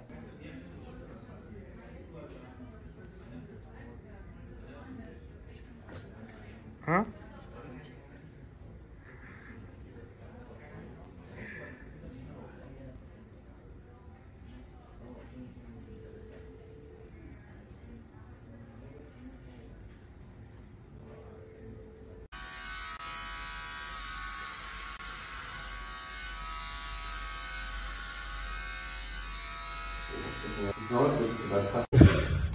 Mon commandant est complètement pété du casque. Allez-y, balle neuve s'il vous plaît. Les recharges sont à feu. Elle est malade. Taré. Tokyo. Ça y est, c'est sans fin maintenant. C'était en 2020 lors de la fameuse étape pour la Reims remportée par Tadej Pogacar qui avait vu la longue échappée de Marc Hirschi mais on n'avait pas escaladé le soudé par le même versant. La vidéo elle est d'un glauque. Ouais. Ah oui. T'es là, la lumière elle est dégueulasse. euh, euh, ça te fait une tête que t'as pas du tout en vrai. Avec ta capuche noire sur la tête, chauve avec euh, tes trois perfs. On se dit la vache. Ah ouais, c'est pas Bah, ouais. C'est parce que j'ai la capuche? quand tu prends un peu de distance, t'es avec ton survêt, t'as mis le survêt le plus flingué que t'es. euh, truc de chez Victoria's Secret pourri, on voit rien. On dirait que t'es toute petite et que t'es un sac. Tu pleures pourquoi? Parce qu'on se tient la main. Que tu trouves que c'est mignon? Parce que t'es au bout du rôle parce que l'épreuve du Tour de France euh, te procure beaucoup d'émotions Elle dit qu'elle va bien aujourd'hui et que c'est grâce à sa famille. Son fils et son mari, Hugo, lui donnent le courage nécessaire pour affronter la maladie. Dans une des vidéos partagées, c'est vrai qu'on voit le petit garçon qui lui fait des câlins, on voit son mari qui essaye de la faire rire, donc on, on voit en fait qu'elle est bien entourée. Mais finalement, après avoir annoncé cette terrible nouvelle, Hugo, son mari, a partagé une publication sur son compte Instagram. Lui qui la motive et qui est vraiment est en train d'essayer de la pousser vers cette guérison, a tenu à faire savoir publiquement qu'il serait toujours là pour elle. J'ai trouvé ça tellement beau. Une chose est sûre, l'annonce de Caroline Receveur a surpris tout le monde. Et dans la section commentaires de son post, on a énormément de personnes qui la soutiennent. Notamment Émilie Fiorelli, Anaïs Camisuli, Stéphanie Durand, Manon Van, Anthony Naka, Hilary, Camilla, Yelena, Jessica, Perle, Mélanie Dacruz, Maddy, Rim, Laura, Coralie Porovecchio, Barbara Morel, on en a plein. On a aussi d'autres candidates comme Giuseppa, Beverly, les sœurs Elimer, qui ont partagé des posts dans leur story. Et honnêtement, je trouve ça tellement beau de voir tellement de personnes qui vont t'envoyer du courage et de l'amour, je pense que ça lui a fait vraiment du baume au cœur. Finalement, dans cette prise de parole, ça a aussi permis de soulever le sujet du cancer du sein, de se sentir concerné. Et des candidates comme Barbara Morel en ont parlé. Barbara Morel confie avoir arrêté la pilule contraceptive dernièrement, mais non pas pour faire un deuxième enfant. Elle avait juste peur des effets secondaires sur son corps, etc. Et elle était inquiète des hormones sur celui-ci, elle a décidé de trouver une contraception naturelle. Et en fait, quand elle a vu l'annonce de Caroline Receveur, ça l'a vraiment conforté dans son idée. Elle écrit que c'était un écho à son ressenti et qu'elle a vu ça comme un signe. Et c'est vrai que pour réagir, je vous dirais que la pilule, c'est aussi un gros sujet que je ne vais pas aborder ici, mais c'est un gros sujet. Enfin, Nabila a pris position face à tout ça, face au cancer de Caroline, malgré les rumeurs d'une animosité entre les deux. À travers une story Snapchat, Nabila choisit de répondre aux spéculations qui disent qu'elle ne la soutient pas. Une abonnée lui suggère de manifester son soutien en likant la publication. Nabila a dit qu'elle préfère offrir son soutien de manière privée que de manière publique. Premièrement, j'étais pas au courant des querelles. Deuxièmement, privé, réagir, c'est bien aussi. C'était pas français, mais pour vous expliquer, je pense que c'est bien de réagir aussi en privé, d'envoyer son soutien à la personne directement. Après, liker une photo, ça ne coûte rien. Je vais réagir au global en envoyant évidemment un énorme message de soutien pour Caroline Receveur, pour toutes les personnes qui affrontent la maladie là tout de suite et pour tous les entourages parce que c'est très dur aussi. Et je voulais aussi faire un petit peu de prévention. Le cancer du sein est le cancer le plus fréquemment rencontré chez la femme en France, près de 50 000 diagnostics chaque année. Toutes les femmes devraient prêter une attention particulière à la santé de leur poitrine. La moindre anomalie visuelle devrait conduire chez le médecin. Et pour euh, ben, contrer un petit peu ça, nous avons l'autopalpation qui est un examen que chaque femme peut réaliser chez elle. Ça consiste simplement à palper soigneusement sa poitrine à la recherche d'éventuels anomalie. Je vous mettrai un lien en barre d'infos euh, si jamais ça vous intéresse. J'envoie encore une fois tout mon courage, tout mon soutien et tout mon amour à la famille, mais en vrai juste à toutes les personnes qui traversent des mauvaises passes par rapport à la maladie. C'est quelque chose qui personnellement me trigger beaucoup. J'espère que j'ai été euh, assez bon dans cette rubrique et que j'ai pu euh, pas mal expliquer les choses. Je suis sensible, je vais pas le cacher, tout le monde le sait, mais la maladie c'est vraiment quelque chose qui éveille le pire en moi. Donc voilà, je voulais quand même en parler et envoyer tout mon soutien à Coralie. Allez, je voulais terminer l'émission sur les 50 quand même, histoire de pas terminer sur euh, bah, cette actu qui va quand même remuer beaucoup de personnes, moi y compris. Encore une fois, je vais pas vous mentir, mais euh, je voulais quand même terminer sur les 50, les spoils, la finale, etc. Donc c'est parti. Beaucoup de choses dans les 50 comme chaque semaine. Ce sera d'ailleurs la dernière semaine euh, full spoil des 50 car le tournage est terminé. Donc j'ai récolté les dernières informations exclusives pour celles et ceux qui veulent les écouter. Pour celles et ceux qui ne veulent pas de spoil, passez cette actu et rendez-vous à l'astro. Rappelez-vous, quand le casting de la saison 2 était en cours, les spéculations sont allées assez vite. Les internautes espéraient revoir des candidats emblématiques et c'est ce qui s'est produit, notamment avec Anaïs Camizouli, Amélie Netten, Julie Ricci et bien plus. Comme Anthony et Roman, Anthony Matteo, qui ont tous deux pris part à la saison 2 des 50. Leurs retrouvailles ont été assez agitées, pas mal de clashs et il y a eu beaucoup de spéculations sur Internet. Donc, on a posé des questions à Anthony Matteo et il a décidé de répondre à tout ça. Il a été interrogé sur sa rupture et sur le tournage. Il dit qu'il se porte merveille, qu'il s'aime lui-même avant d'aimer les autres et que pour le tournage, il reste évasif. Je pense qu'il ne peut pas dire quoi que ce soit avant la diffusion, donc nous verrons bien ce qu'il en est. Du côté de Chayara TV, d'après elle, Roman est une star, c'est la star des 50. Elle est en guerre avec tout le monde, elle attire tout le temps les caméras de W9. Selon la blogueuse, Roman était en couple avec Alex Guidi, un Marseillais, et malheureusement, au moment d'officialiser ce couple, elle aurait été éliminée. Je rigole, je le dis plus, c'est bon. Reste à savoir si leur histoire est vraie et ce qui s'est passé, nous verrons bien dans quelques semaines.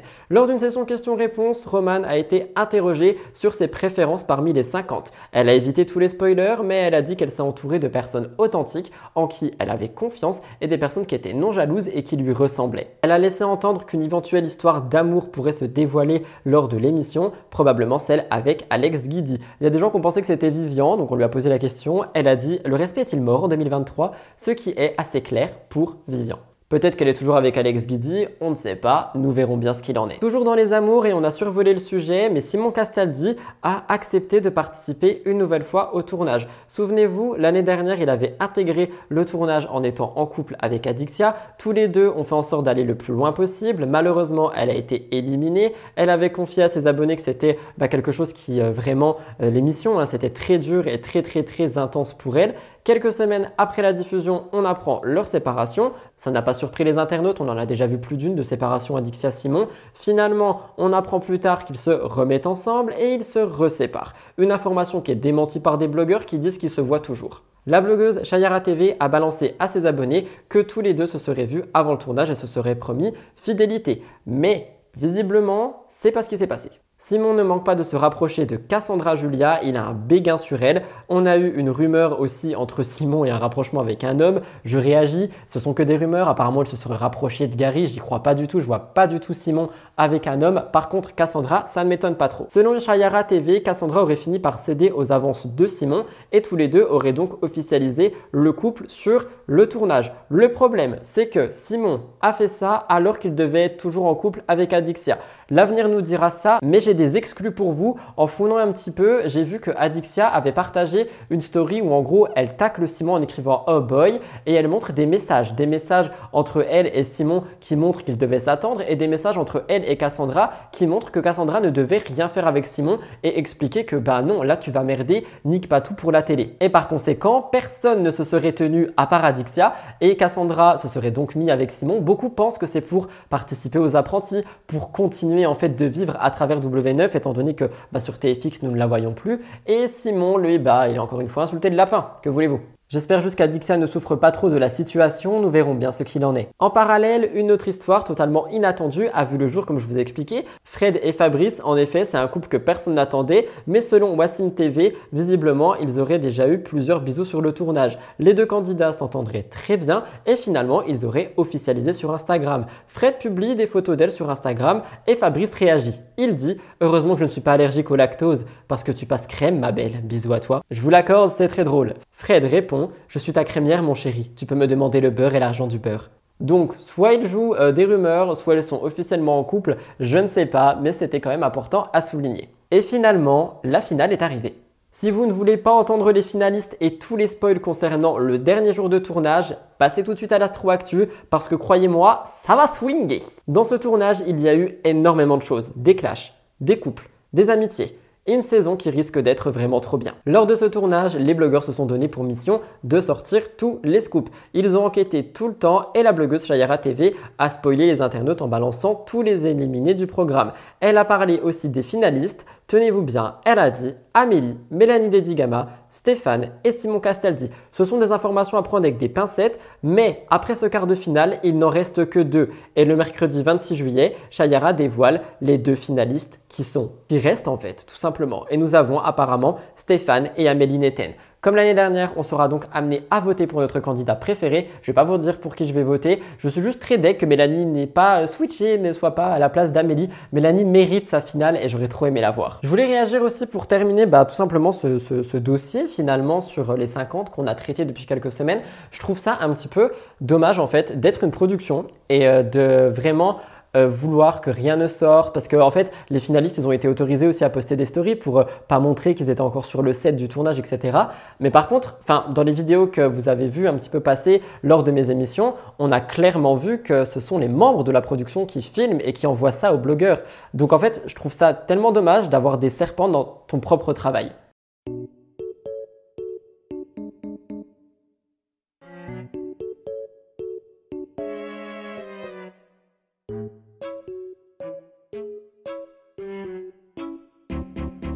Parce que honnêtement, moi je vous en parle parce que ça fait partie de mon travail, qu'il y a beaucoup de gens qui cliquent sur mes vidéos pour avoir les exclus des 50. Mais moi, honnêtement, si je travaillais pas dans ce métier, j'aurais pas aimé être spoilé. Et je me dis que les prods vendent les trucs aux blogueurs qui donnent aux internautes. Et du coup, en fait, on sait déjà tout. Donc voilà, je voulais terminer là-dessus et avoir un petit peu votre avis sur ça. Moi, personnellement, je trouve ça super dommage. Mais au moins, le dossier des 50 est totalement bouclé. Nous verrons bien ce dont nous parlerons la semaine prochaine dans les gros dossiers. C'était tout pour les gros dossiers, j'espère qu'ils ont pu vous intéresser et vous plaire. Nous passons tout de suite à l'Astro Actu parce que en effet, mardi nous avons une super pleine lune, donc je vous raconte ça.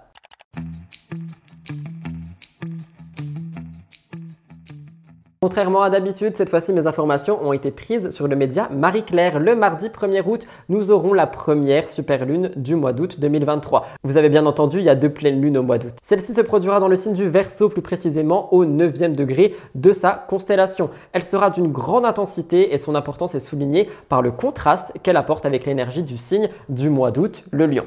Contrairement au signe de feu, le Verseau s'éloigne du centre et nous apprend à regarder au-dessus de notre propre nombril. Nous ne sommes pas le centre du monde. Cette pleine lune nous enseigne l'humilité, mais aussi le besoin des autres et la nécessité de se compléter en réseau et en groupe pour être meilleur. Le mantra lunaire qui accompagne cette lune est Seul on va plus vite, mais ensemble on va plus loin. Deux signes du zodiaque vont connaître de graves perturbations. On a notamment le lion et le scorpion. Pour le lion, cette pleine lune en verso se trouvera sur votre axe astrologique et vous maintiendra en alerte. Pour le scorpion, des problèmes domestiques pourraient vous énerver prochainement. Cela aura des répercussions sur votre humeur et votre gestion du stress. Dans l'année, il y a 3 ou 4 super lunes et elles sont vraiment très puissantes. Ça se voit, vous le verrez mardi si vous regardez. Et c'est vraiment le moment idéal si jamais vous écrivez des intentions, que vous faites de la manifestation juste vous voulez poser vos idées à plat et repartir pour un bon cycle, franchement, faites-le. Je pense que vous allez le sentir passer. Et euh, je sais que moi, personnellement, c'est quelque chose que je fais. Je ne sais pas s'il y a des gens d'entre vous qui faites de la manifestation, qui écrivez des intentions, etc. Dites-moi ça dans les commentaires. Mais c'est vrai que moi, je vous parle aussi d'astroactu pour les personnes là qui ont besoin de l'énergie lunaire pour se ressourcer, etc. Moi, personnellement, je l'utilise. Quoi qu'il en soit, trop hâte de cette super lune. Je sais que vous aimez l'astroactu, donc j'espère qu'il a pu vous intéresser. Je n'ai pas spécialement de découverte de la semaine cette semaine, donc on va tout de suite passer à la conclusion. Voilà tout le monde, c'est donc tout pour votre émission de la semaine Mix the. J'espère qu'elle a pu vous plaire et vous intéresser. On est revenu sur pas mal de choses et j'ai essayé d'être le plus clair possible dans mes rubriques. Si tout ceci a pu vous intéresser, vous plaire, si vous avez passé un bon moment ou j'en sais rien, n'oubliez pas de liker l'émission. La semaine dernière, on est arrivé aux 1000 likes et je sais que cette semaine, on peut aussi. C'est juste en dessous, c'est gratuit donc n'hésitez pas. Vous pouvez aussi commenter avec le hashtag MTT et vous abonner juste en dessous si vous souhaitez me faire obtenir mon objectif de 50 000 abonnés on est si proche et c'est à ce moment-là qu'on stagne et je trouve ça tellement dur à regarder. Rejoignez-moi sur les réseaux sociaux, je vous aime d'amour. Je vous retrouve dimanche prochain pour Mix the Tea et tout au long de la semaine pour des contenus divers et variés. Je vous laisserai euh, commenter un alien dans les commentaires pour ce thème psychédélique. Je vous embrasse, je vous remercie pour votre fidélité et je vous souhaite tout simplement une bonne fin de dimanche.